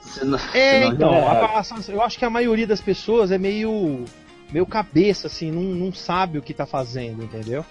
Então eu acho que não, pra mim, se, se o cara, que nem o Diego falou até antes aí, quando o cara fala, ó, oh, eu tô, eu tô vendendo esse videogame, esse videogame eu comprei quando eu era moleque e tal. Você fala, caralho, mano, esse videogame tem história, é, eu jogava ele, eu joguei tal jogo e tal. Então você fala, caralho, e o detalhe, quando você joga o videogame, esse videogame ele se mantém mais atualizado. Porque quando você pega um videogame que ficou 10 anos parado, a chance dele dar problema é muito maior daquele que ficou 20 anos sendo usado direto. É o contrário, é que nem PC. PC é um, um computador, é um negócio para ficar ligado 24 horas, não ficar ligando, desligando, ligando, desligando. Eu conheço os malucos que ligam e desligam o computador, falo, mano, você tem problema? Acha, só, ah, deu problema na placa de vídeo. Por que será, né? Quantas vezes você ligou num dia o computador? Ah, liguei 15. Falei, mano, você usa um segundo o computador desliga. Você tem problemas mentais, velho. Liga aquela porra e deixa pelo menos uma hora ligado. Você tem ah, é, meus computadores, você, com exceção de laptop, né? Porque às vezes é, computadores que tem bateria, o resto, desktop fica tudo ligado na minha casa. Então, tem que ficar ligado. É, é muito horas. melhor, porque se tá passando energia nele, e aí se é uma energia constante, não tendo oscilação, o aparelho vai durar muito mais, ele não vai. Aí porque o que acontece? Quando o computador está ligado, não ocorre oxidação. Se você tem, se você tem um computador que você mora perto de lugar com maresia, praia, se o computador ficar ligado sempre, não ocorre a oxidação pelo, pelo sal, pela maresia, que não dá tempo não dá tempo dele oxidar o, o equipamento que ele está aquecido, então aquela maresia não, não se gruda, não, não pega lá e fica corroendo o equipamento. Então, obviamente, quem deixa lacrado jogos, esses negócios é comerciante. É um vendedor. Comerciante é um ou, ou eu, eu, acho que assim, colecionadores, sério. É, né? eu nem especulador, o cara... sério. É porque o assim. O cara que leva, leva os é, consoles. É, não. É, não. É, Diego, deixa só o Celso terminar que aí tu entra com em seguida. Então, é o seguinte, eu só acho que quem faz isso, mantém essas coisas lacradas, mantém tudo dessa forma, é especulador, é vendedor. O cara não é um cara que joga ou que jogou algum dia. O cara simplesmente ele quer ganhar um dinheiro em cima daquilo mais para frente. Então para ele cagou, tanto faz, tanto fez. Isso que me chateia quando a pessoa fica, não, eu tô com o bagulho lacrado aqui. Eu não lacro. A única coisa que eu tô lacrado é um jogo que você me vendeu lá, um Trapit e aquele Duke Nukem Forever, que aquilo vai ficar lacado forever mesmo, que é uma bosta. Mas de resto é isso. Acho que. Não, o Duke Nukem Forever é uma bosta, mano. Você esperou, sei lá, 22 anos, 12 anos com a continuação do Duke Nukem 3D. 14 anos, sai aquela bosta, velho. Vai tomando cu. Jogo bosta, bagulho bosta. Vai ficar lacrado porque é bosta. Eu não tenho, eu não vou jogar isso. Aí, não merece aí, ser aberto. E é capaz de aparecer daqui uns 20 anos, cara, oh, eu queria comprar o um bagulho. Falei, então, eu tenho aqui. Nossa, eu te dou mil reais. Falei, beleza, dá aí, mano. Foda-se. Você é trouxa de pagar mil reais nessa merda aí. Que vai ter moleque que jogou agora que vai achar que isso é nostalgia dele. Aí eu vou tirar proveito mesmo. Que para mim é bosta aquilo lá. Mas é isso. Fala aí, Diego. Manda você. Vai lá, Diegão. Não, não, o que eu tava querendo falar rapidinho, desculpa que eu cortei o Celso aí. Não, mas você foi mesmo. É, eu acho, eu acho válido, por exemplo, tem alguns colecionadores que usam a, a coleção para exposição levam todos aqueles consoles para feiras de exposição, para convenções de videogames. Isso aí eu acho muito válido. Entendeu? Você tem um console que, por exemplo, tem consoles aí que tem dois ou três jogos. Você jogou ele, você já viu como é que funciona. É, não tem necessidade de você estar tá ligando ele mais, entendeu? E se você tem, se é o seu hobby colecionar e acha legal ter ele lá na caixa, eu respeito esse tipo de, esse tipo de coisa. Minha, no meu caso pessoal, é, eu, o único, a única intenção de jogos de consoles assim, que eu sei que eu não vou jogar muito tempo de ter eles é para futuramente fazer um review, colocar no canal e depois futuramente eu acabo vendendo ele, entendeu? Só para trazer informação de um console que pouca gente conhece, né? De talvez de, de propagar aí, ah, por exemplo, agora tem o próximo vídeo que vai sair no Brasil agora vai ser de um console chamado Nuon, console que saiu pela Toshiba e pela é, pela uh, Samsung. Se não me engano, saiu menos de 10 jogos pro console. Eu achei ele barato por, por, por assim, no meus Game Hunts. Comprei, comprei com quase todos os jogos da coleção. Não é um console muito interessante, mas é para se ter na coleção, um console que você vai ficar ligando e jogando ele sempre. Se eu tivesse ele na minha coleção ainda, ele ia estar tá pegando poeira, como muita gente falou. Então o que eu fiz, eu peguei, joguei ele algumas vezes, fiz um review para colocar no meu canal e já vendi no eBay por um preço legal aí, e o colecionador que pegar, que fique com ele na, na, na sua estante pegando poeira, entendeu?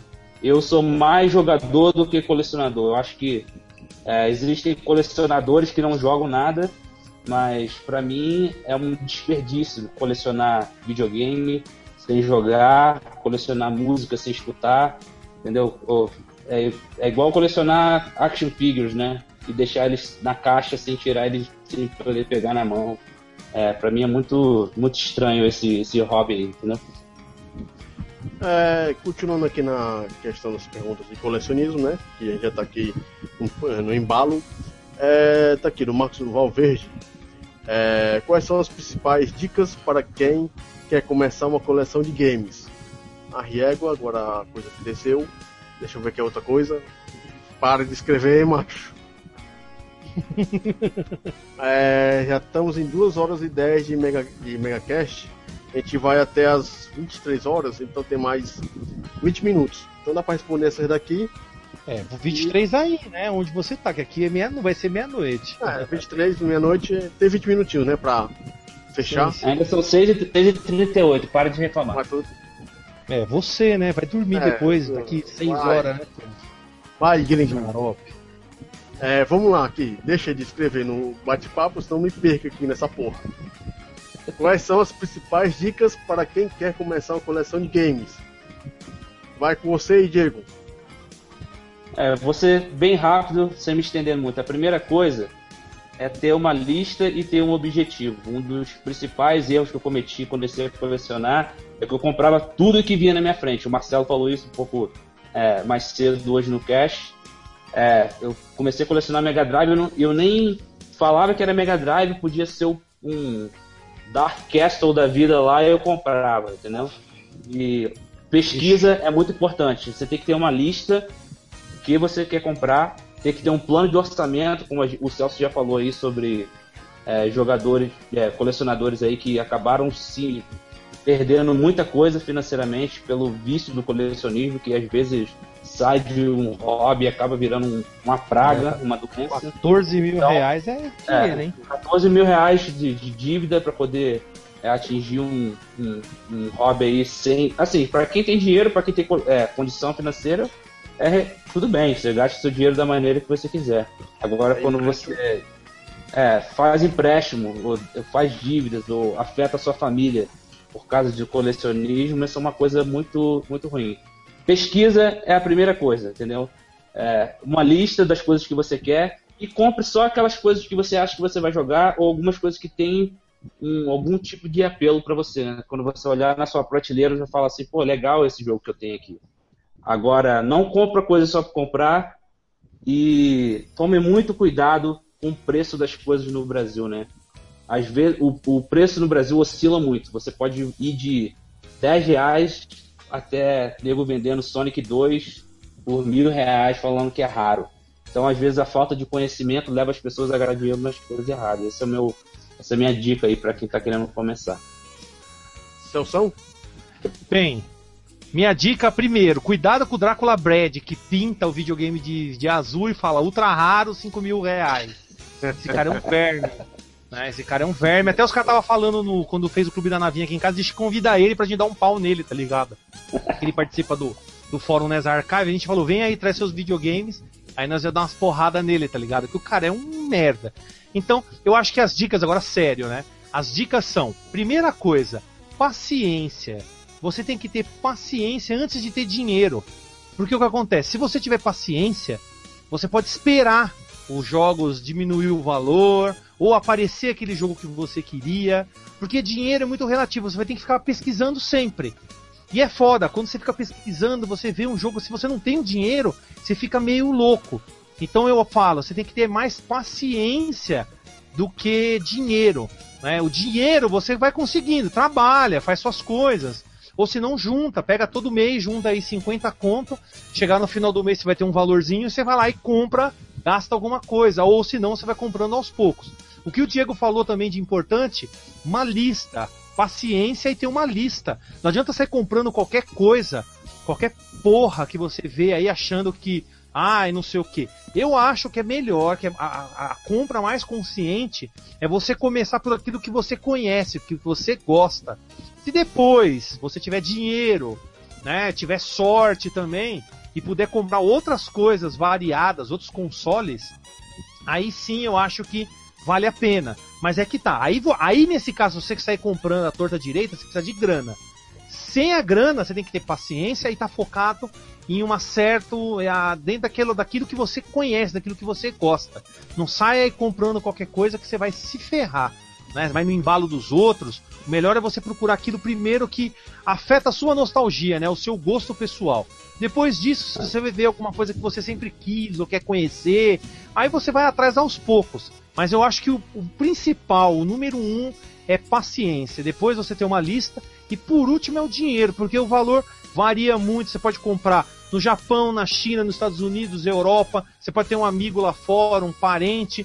Então tem como você pesquisar, conversar em grupos do Facebook, grupos do Google Plus, Alvanista, conhecer, fazer um network, conhecer pessoas. Muitas vezes você conhece um cara que, ah, vou me desfazer de um Mega Drive completo. Você vai lá e compra do cara num preço, o cara fala. Você não vai estar explorando o cara, e o cara vai estar tá ganhando a graninha dele lá em cima, o cara fala, ah, isso aí sem conta tal. É lógico, também seja honesto. Se o cara vai vender um negócio que você sabe que o valor é maior, falou, calma aí, cara, esse bagulho é muito mais caro. Eu vou te dar um dinheiro a mais porque também é mancada. Não adianta só você querer venha ao, venha ao, como é ó, aquele ditado lá, venha a nós ao vosso reino. Venha a nós, né?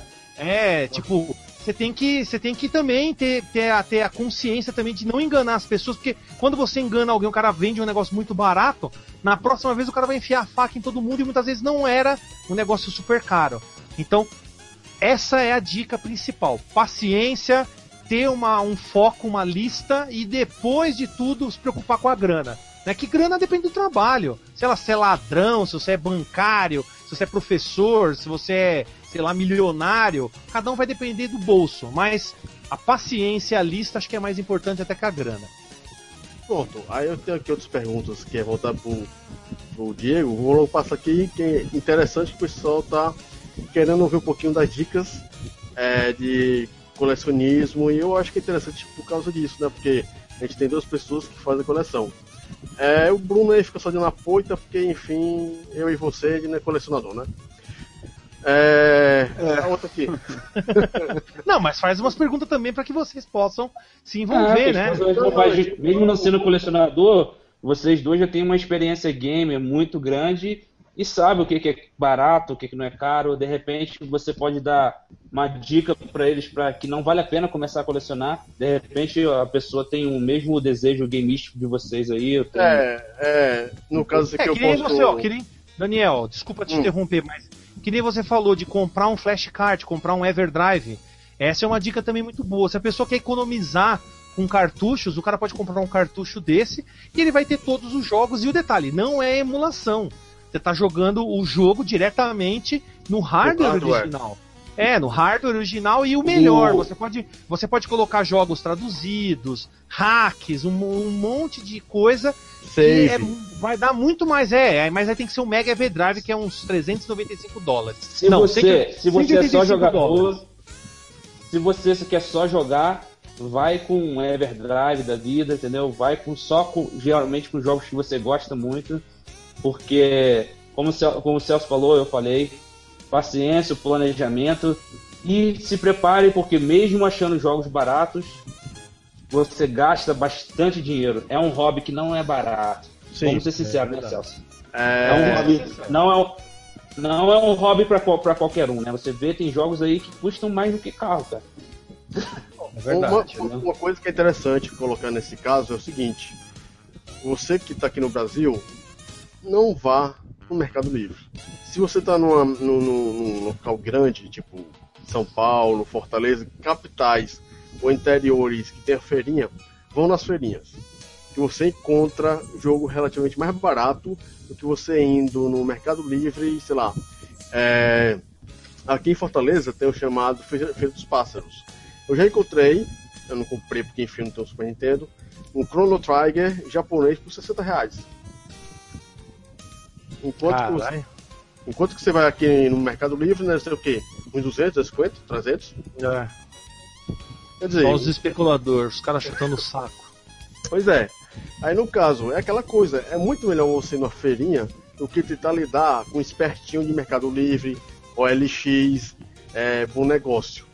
Ou então mesmo até o pessoal do Facebook que tenta passar a perna. Claro, não é todo mundo que é assim. Mas quem é que a gente pode confiar hoje em dia, atualmente? E aqui eu deixo aqui outra pergunta que é interessante, que é para o pessoal que possivelmente vai vir aqui. Nos Estados Unidos, os jogos são vendidos todos assim em bom estado, com capa manual? Diego? Não, mas é, aqui, pelo.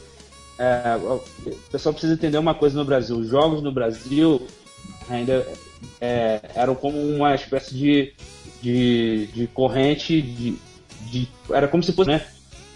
A, a molecada pegava um jogo e usava aquele mesmo jogo para trocar e aquele jogo pertencia a um amigo, daqui a pouco ele pertencia a outro e ele passava de mão em mão tipo por muitos, muitos anos. Aqui nos Estados Unidos, a tendência das pessoas trocarem ou venderem os jogos era muito pequena. Então, a probabilidade de um estado que o jogo só teve um dono. É, no Brasil, eram poucas as pessoas que tinham condição de ter um, um, um jogo e ficar com eles, igual o Celso é, teve a oportunidade. A maioria tinha aquele único jogo, quando ele enjoava, o que, que ele fazia? Trocava com um amigo vendia para a lojinha lá que alugava jogo e depois pegava outro, que já tinha pertencido três pessoas, entendeu? Então o, o, estado do jogo acaba sendo muito difícil. Quando a gente vai em feira, assim, você pega. É muito difícil de achar jogos completos no Brasil em, em bons estados, justamente pelo fato do jogo passar de mão em mão por mais de 10, 20 pessoas. Então aqui nos Estados Unidos a pessoa teve jogo, só teve um dono. Quando ela está cansada, ela pega, na maioria das vezes, ela não, ela doa poucas as pessoas têm vontade de vender e ganhar dinheiro em cima, entendeu? É muito legal que as pessoas não são apegadas ao, ao às coisas antigas assim. Então você vai nesses bazares aí, lojas de, acho, de coisas usadas. Eu já levei o Celso via Skype. Quem quiser é, conferir lá no canal do Celso, a gente fez um vídeo lá muito legal mostrando Sim, como é que é uma loja.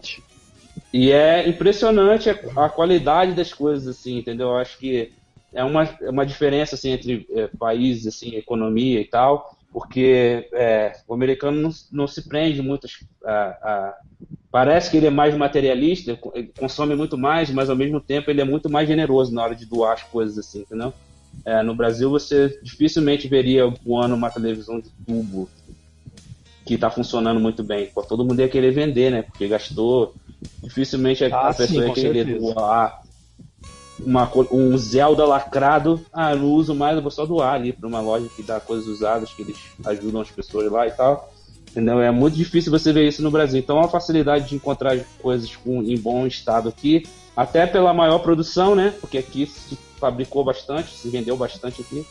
E por esse fato aí de, dos jogos terem passado de primeiras mãos, na maioria das vezes serem de um, um único dono, né? Então isso já ajuda na, na qualidade do, de achar os jogos. Ah, e também complementando, viu, Diego? Desculpa, Daniel. É o seguinte, aqui no Brasil também, a maioria não comprava os jogos. Mesmo tendo Tectoy, Playtronic, as empresas, a pessoa preferia alugar. E aí o que acontece? As locadoras fecharam, as pessoas iam comprar na locadora. E o que, que os caras faziam? Quando você alugava o jogo, ninguém dava o manual. E os donos faziam o quê? Pegavam as caixinhas, deixava lá para a pessoa pegar e levar, então o negócio passava na mão de um milhão de pessoas, então destruía a caixa e os manuais geralmente eles jogavam fora ou ia dando para as pessoas que pediam e a pessoa pegava o manual e é óbvio que essa pessoa depois com o manual jogava fora o manual, né? Porque eu, eu, eu conheci um cara que pegou da locadora um monte de manual e falou: o que, que você fez? Ah, eu joguei fora, eu não sabia o que fazer com aquilo. falei, mano, você, puta, tem sérios problemas mentais, mano. Isso tem valor pra outra pessoa. Eu teria comprado, te pagado mil reais. O cara, caralho, eu sou burro. Falei, não, você não é burro, você é o mais burro de todos. E aqui no Brasil as pessoas não dão valor pra caixa. Aqui para você achar um Xbox um na caixa, o primeiro Xbox, é praticamente impossível. Você não acha essa merda. Não sei que as pessoas têm problema com a caixa dos aparelhos. Eles simplesmente jogam fora. É porque os eletrodomésticos, quando a gente compra aqui no Brasil, as pessoas jogam fora também. Não é a mesma Mas coisa que aí. Também, e também tem um detalhe: aqui, por causa da umidade, aqui por causa da umidade, terra quente, estraga, caralho, é. maldito país, é. o papelão, a cola estraga, deteriora muito mais do que os Estados Unidos, que, é um, que tem um clima mais ameno do que aqui. Tudo bem que tem época do calor, mas o bagulho não é úmido que nem um. É, que nem. É seco. Não, com certeza, é com certeza. Então isso acaba estragando muito mais fácil esse tipo de, de coisa. Então é óbvio, tem também essa questão né, do, da diferença do Brasil e Estados Unidos, mas é óbvio, nos Estados Unidos os caras, é como você falou, acabam priorizando mais essa, essa questão do ah, vamos doar porque isso já não me faz, não tem mais utilidade, né? Acontece de vez em quando aqui no Brasil, mas é raro, viu? Olha aqui, é. É, tem uma pergunta aqui direto pro Bruno aqui, um fã desse do Bruno, é, pela voz dele de radialista, né? É, Bruno, você nunca quis comprar um Case ou um Cash of Illusion original completo? Só vai na Rose ah, mesmo? Ah, não, com certeza, não. Sim, sim, sim. Só que, enfim, é, para comprar um, um Kensei cara, é, original, provavelmente tem o risco de ser daquelas capas de, de papelão, né, cara? Então vai ser um negócio, é, igual o Celso acabou de falar, pode vir um negócio deteriorado, ruim, fuleiro. Então, aí daí também parte o, o não tanto interesse né, nessa questão de adquirir o, o artigo e tal. Mas não só Kensei Den, como Castlevania também. Castlevania, é, os primeiros, os do Nintendinho e os do DS, pelo menos, que são os que eu curto mais, esses jogos que a gente gosta de verdade, assim, a gente tem vontade, né? Mas quem sabe, talvez um dia eu compre, nada, nada me impede. Um dia de repente eu encontro, sei lá, em algum lugar aí, compro, procuro lá fora, não sei, de um jeito. De repente, não é, eu não sou colecionador, mas esses jogos realmente não, não são impossíveis, não. Pode ser que um dia eu venha a comprar ele sim. Interesse eu tenho nele sim. Mas assim, no caso, eu pergunto, você não se diz colecionador de videogames, mas caso você fosse começar uma coleção, é, seria por qual série? Ah, não, sim, seria é, Castlevania, com certeza, cara. Eu pegar o primeiro ia pegar o Castlevania original, os do PlayStation, japonês, americano, ia pegar o do Sega Saturno, depois ia comprar os, do Super Nintendo, os do Nintendinho. Primeiro ia formar uma coleção de Castlevania completa. Depois do Castlevania, é lógico, quem sair den como é um cartucho só, então também ia, ia comprar ele também rápido. Depois que montasse a coleção do Castlevania, aí eu ia para Sonic, que é outro, né, outro jogo que eu admiro bastante. É, depois do Sonic, acho que depois de Castlevania e Sonic, cara, acho que ah, Mortal, Mortal Kombat, Street Fighter. Aí acho que já estou satisfeito. É, eu iria com, tá, conforme. Essa aí, lista... Depois disso aí você já tá viciado, aí já era, cara. Aí depois você não para mais. Ah, essa lista não, é sério. Pra aí totalizar, você já vendeu a sua alma. Vamos lá, para totalizar então, bem rápido. Castlevania primeira, quem sei é um cartucho só, não tem uma série, então ia ficar. É, Alex Kidd também ia entrar na, na dança. Olha, é, que eu adoro Alex Kidd. Sonic tá ia entrar na dança. E depois do Alex Kidd, Sonic, esses que eu falei, aí seria uma segunda leva, assim, que seriam jogos que eu gosto bastante, mas que não tem tanta importância quanto os anteriores. Aí no caso para mim eu, eu, colecionaria Mortal Kombat, colecionaria uh, Street Fighter, né, a, a, série de ambas e os jogos da SNK. Depois que eu tivesse tudo isso, aí já ia ser aquela questão de, de olhar em lojas mesmo e ver o que, que, o que eu gosto e que, né? Porque dessas daí são, são, em geral, é tudo que eu realmente curto um pouco assim. SNK ainda ia sobrar ainda, porque eu prefiro Street Fighter e Mortal Kombat, são duas séries que eu gosto bastante. Os jogos da SNK eu gosto de jogar, mas eu não tenho aquela coisa de, pô, quero colecionar. Então seria algo meio que para depois, assim. Mas quem, Castlevania, cara, principalmente. Castlevania e só. O restante Sonic eu curto também, Alex Kidd também, mas Castlevania de fato é a série que eu mais gosto e o, os jogos que eu mais gosto de Master System são Kensei e é, Alex Kidd em Shinobi World. Que eu sou louco. Eu pago. Ah, uma, uma nota, rapidinho. Uma nota bem interessante é o seguinte: se eu fosse rico, cara, eu teria. Se eu soubesse que alguém tem em mãos o protótipo do Alex Kidd em Shinobi World, eu acho que eu dava até 5 conto, cara. 5 barões, cinco barões no cartucho da, do protótipo. Mais, quem dá mais, eu tenho um aqui em casa, quem dá mais. Quem dá mais Tem um pessoal lá naquele site lá da, do Master System, é, SMS Power, que falaram que tinha um cara que tinha o protótipo. Que o protótipo do, do Alex Kidd Shinobi World é o que? Eles iam fazer uma versão é, júnior do, do Shinobi. E o Alex. Não ia ser o Alex Kidd, ia ser o, o Shinobi Kid.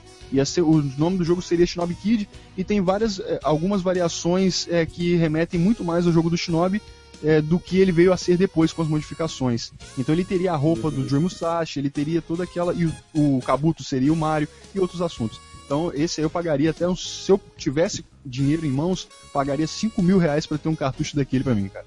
Esse é um jogo que eu tô. É o único o jogo que eu tô mais louco, assim. Falo, porra, esse, o protótipo do Alex Kidd Snob World. É o que me cresce o olho. Eu tô, tô notando que o Diego, daqui a pouco vai ter outro cliente, viu, Diego?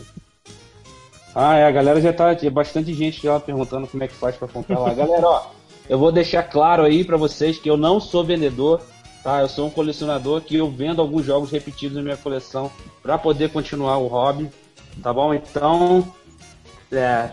Eu sou chato pra caramba. Muita gente fica perguntando, pode achar essa lista, né?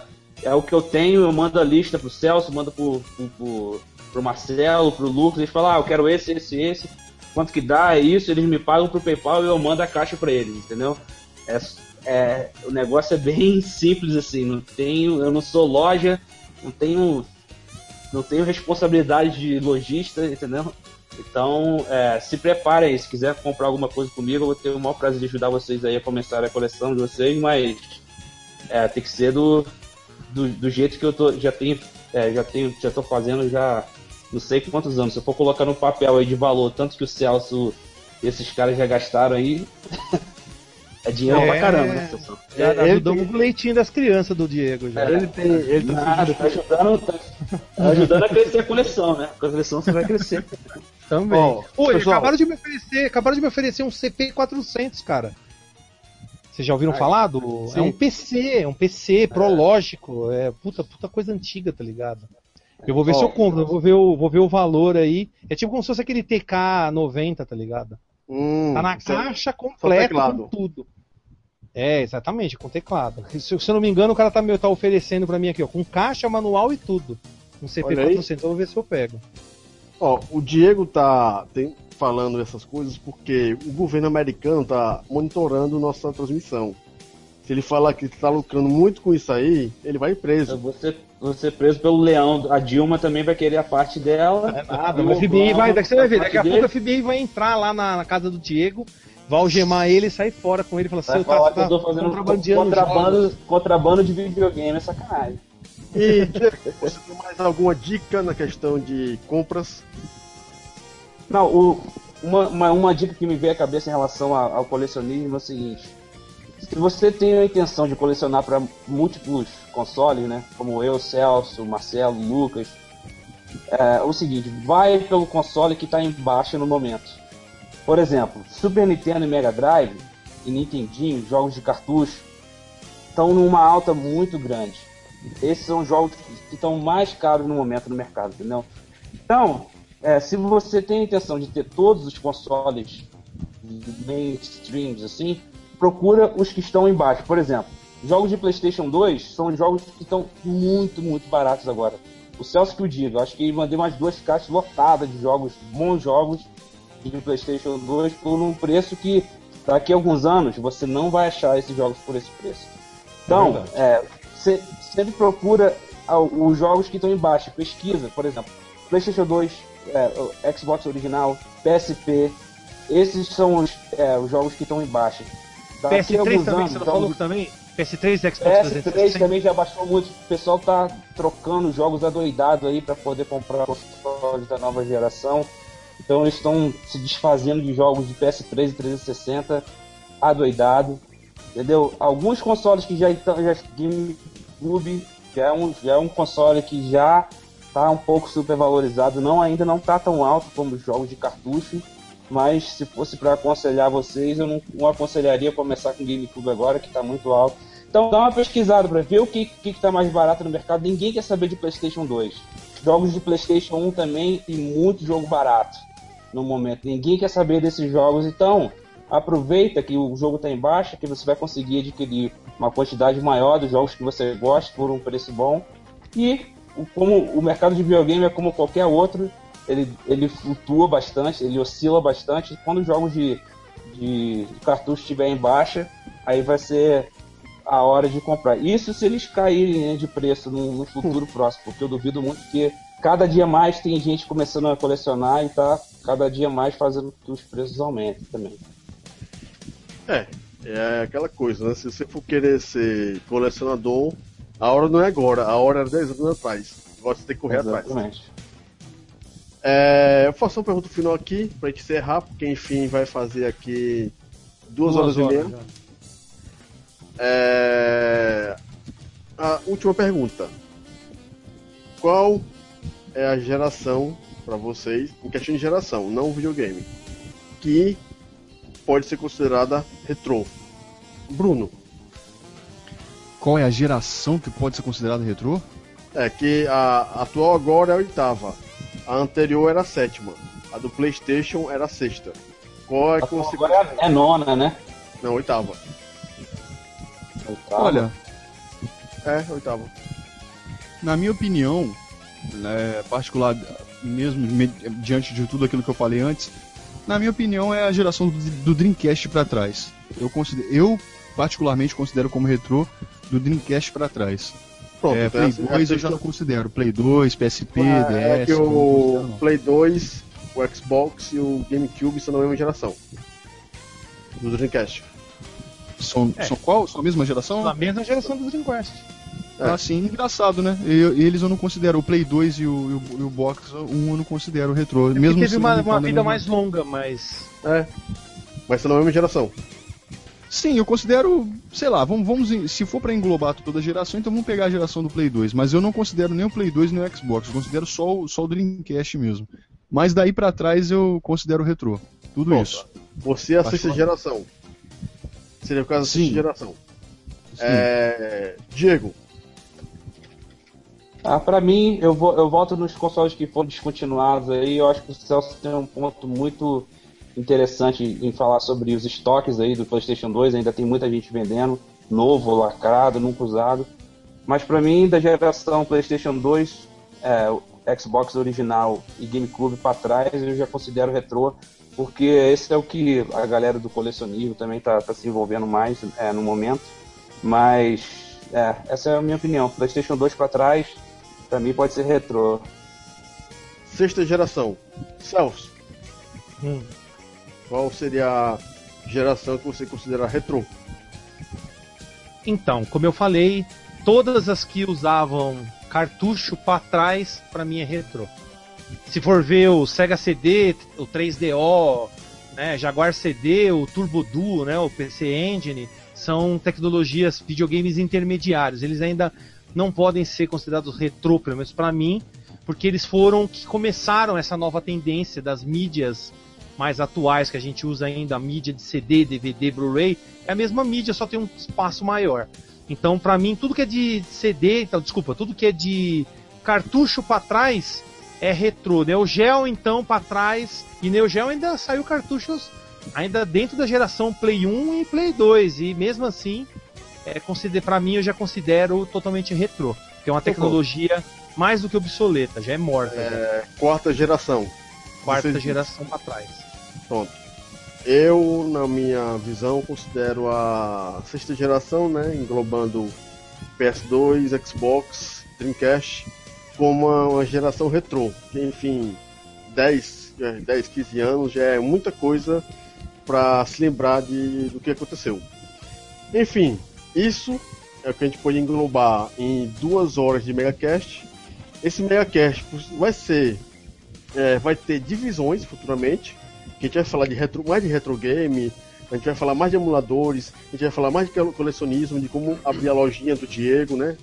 Ele vai começar a exportar mais Vou, ainda. vou botar, vou botar o Daniel como meu, meu gerente aí, meu. Pois é, Abrir a Brazuca Store.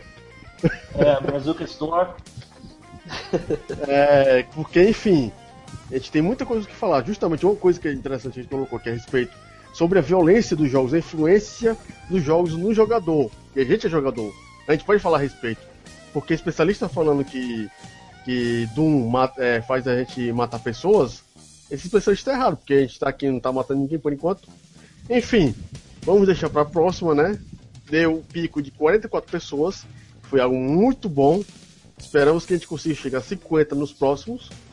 E vamos deixar aqui é, as despedidas finais. Vai lá, Celso.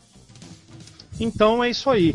Não se esqueçam aí de fazer, né, o que o que a cartilha do YouTube, né, dá uma curtida, né, se inscreve no canal se você é novo. Aqui eu vi muitas pessoas novas comentando, pessoal é, participando. Então, se inscreve no canal e, de preferência, como eu falei, compartilha nas redes sociais. E depois também dá uma visitada lá no Defenestrando Jogos, o meu canal no YouTube, onde eu falo sobre jogos antigos. E já tem até o último aí, a mega polêmica aí que o pessoal já tá arrancando os cabelos aí, que foi o meu Discordia Gamer.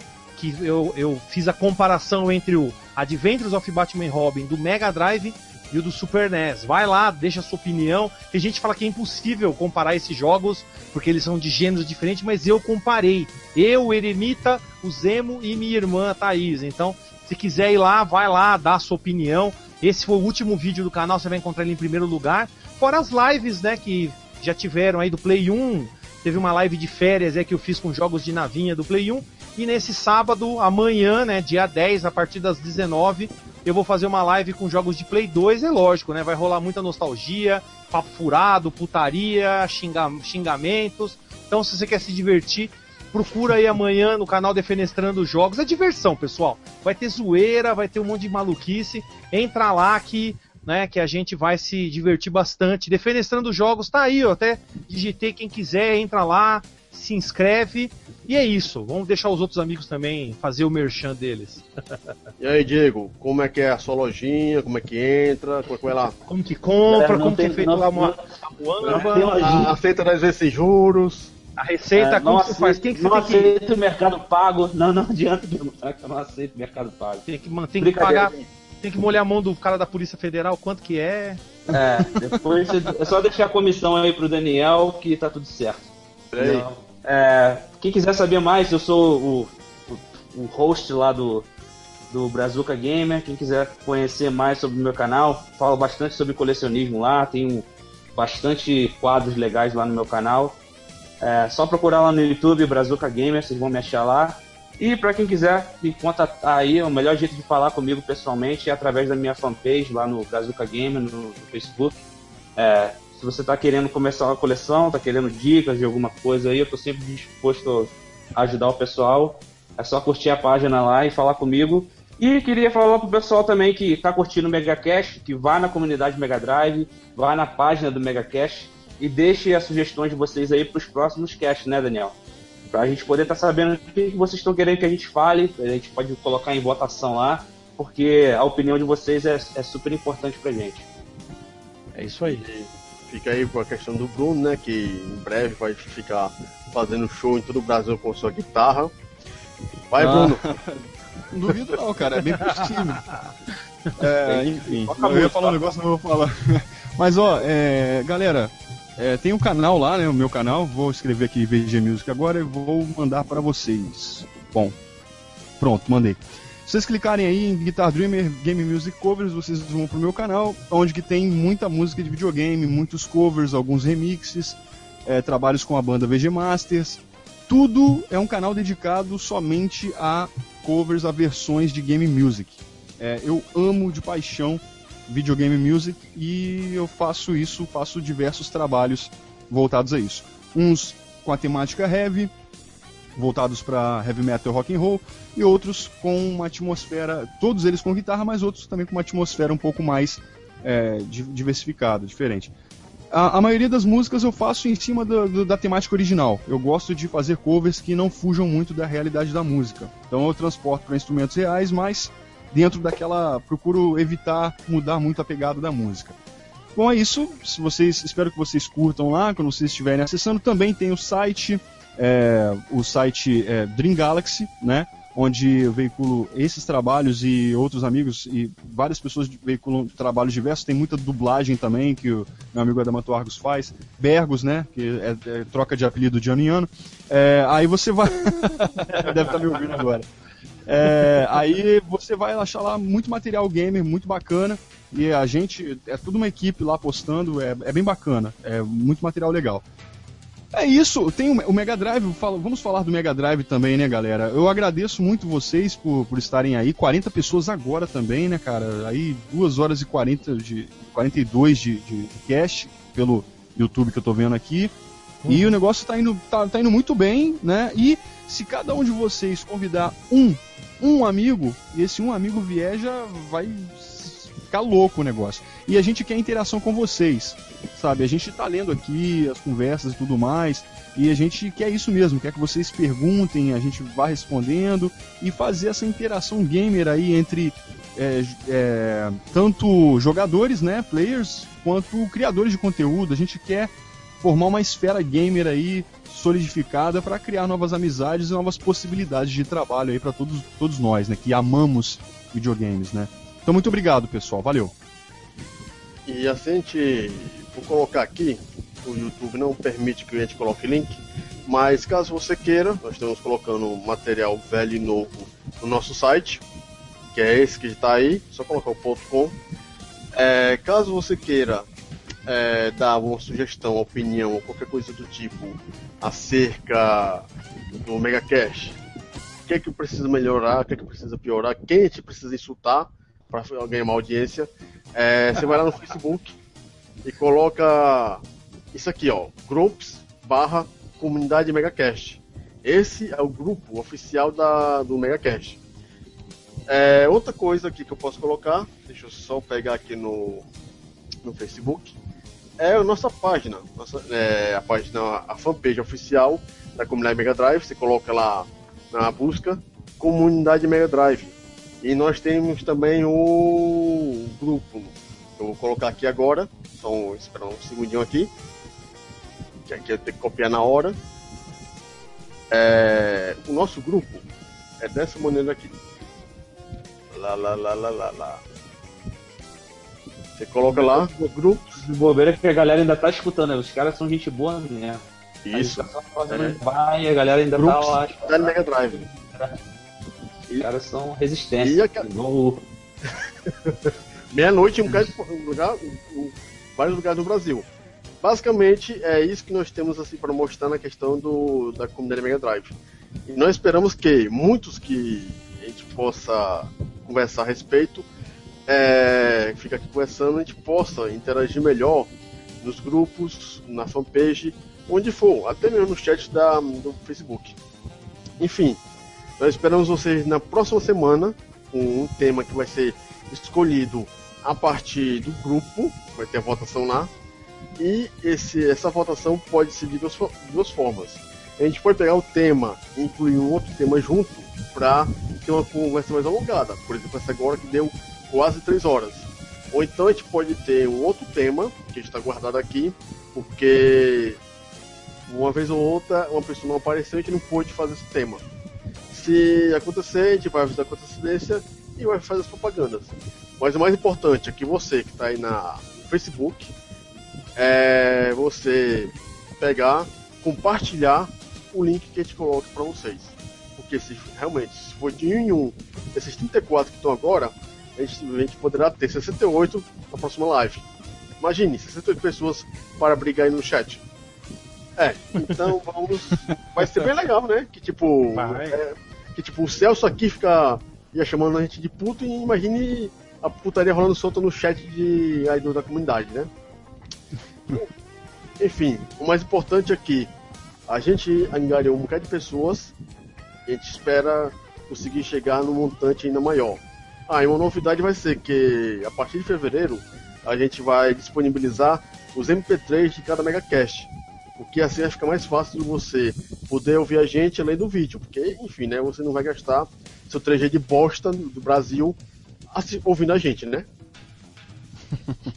Pode colocar o telefone aí, escutar Enfim. na hora que vem pro trabalho, indo pra escola. Justamente. É, e pensem bem, olha que maneiro, galera. Vocês com três horas de conversa, vocês podem ir a semana inteira pro trabalho ouvindo o Megacast. Você começa na segunda, na sexta-feira você termina na hora que você tá voltando pra casa, antes de tomar a cerveja da sexta-noite e ouvir o próximo, ao vivo. é isso aí. Então, hashtag comunidade Mega Drive, galera. É aí. Então pronto, pessoal. Até a próxima semana, que vai ser no dia 16, com um novo tema, com o Defenestrando, com o Brazuca Gamer, com o Guitar Dreamer. Esse pessoal aí. Aliás, hashtag Comudo Mega, mais fácil. É, menorzinho. É isso aí. Então, pessoal, Comudo Mega. boa noite pessoal aqui no Brasil. Tem que correr porque a locadora tá fechando e eu preciso alugar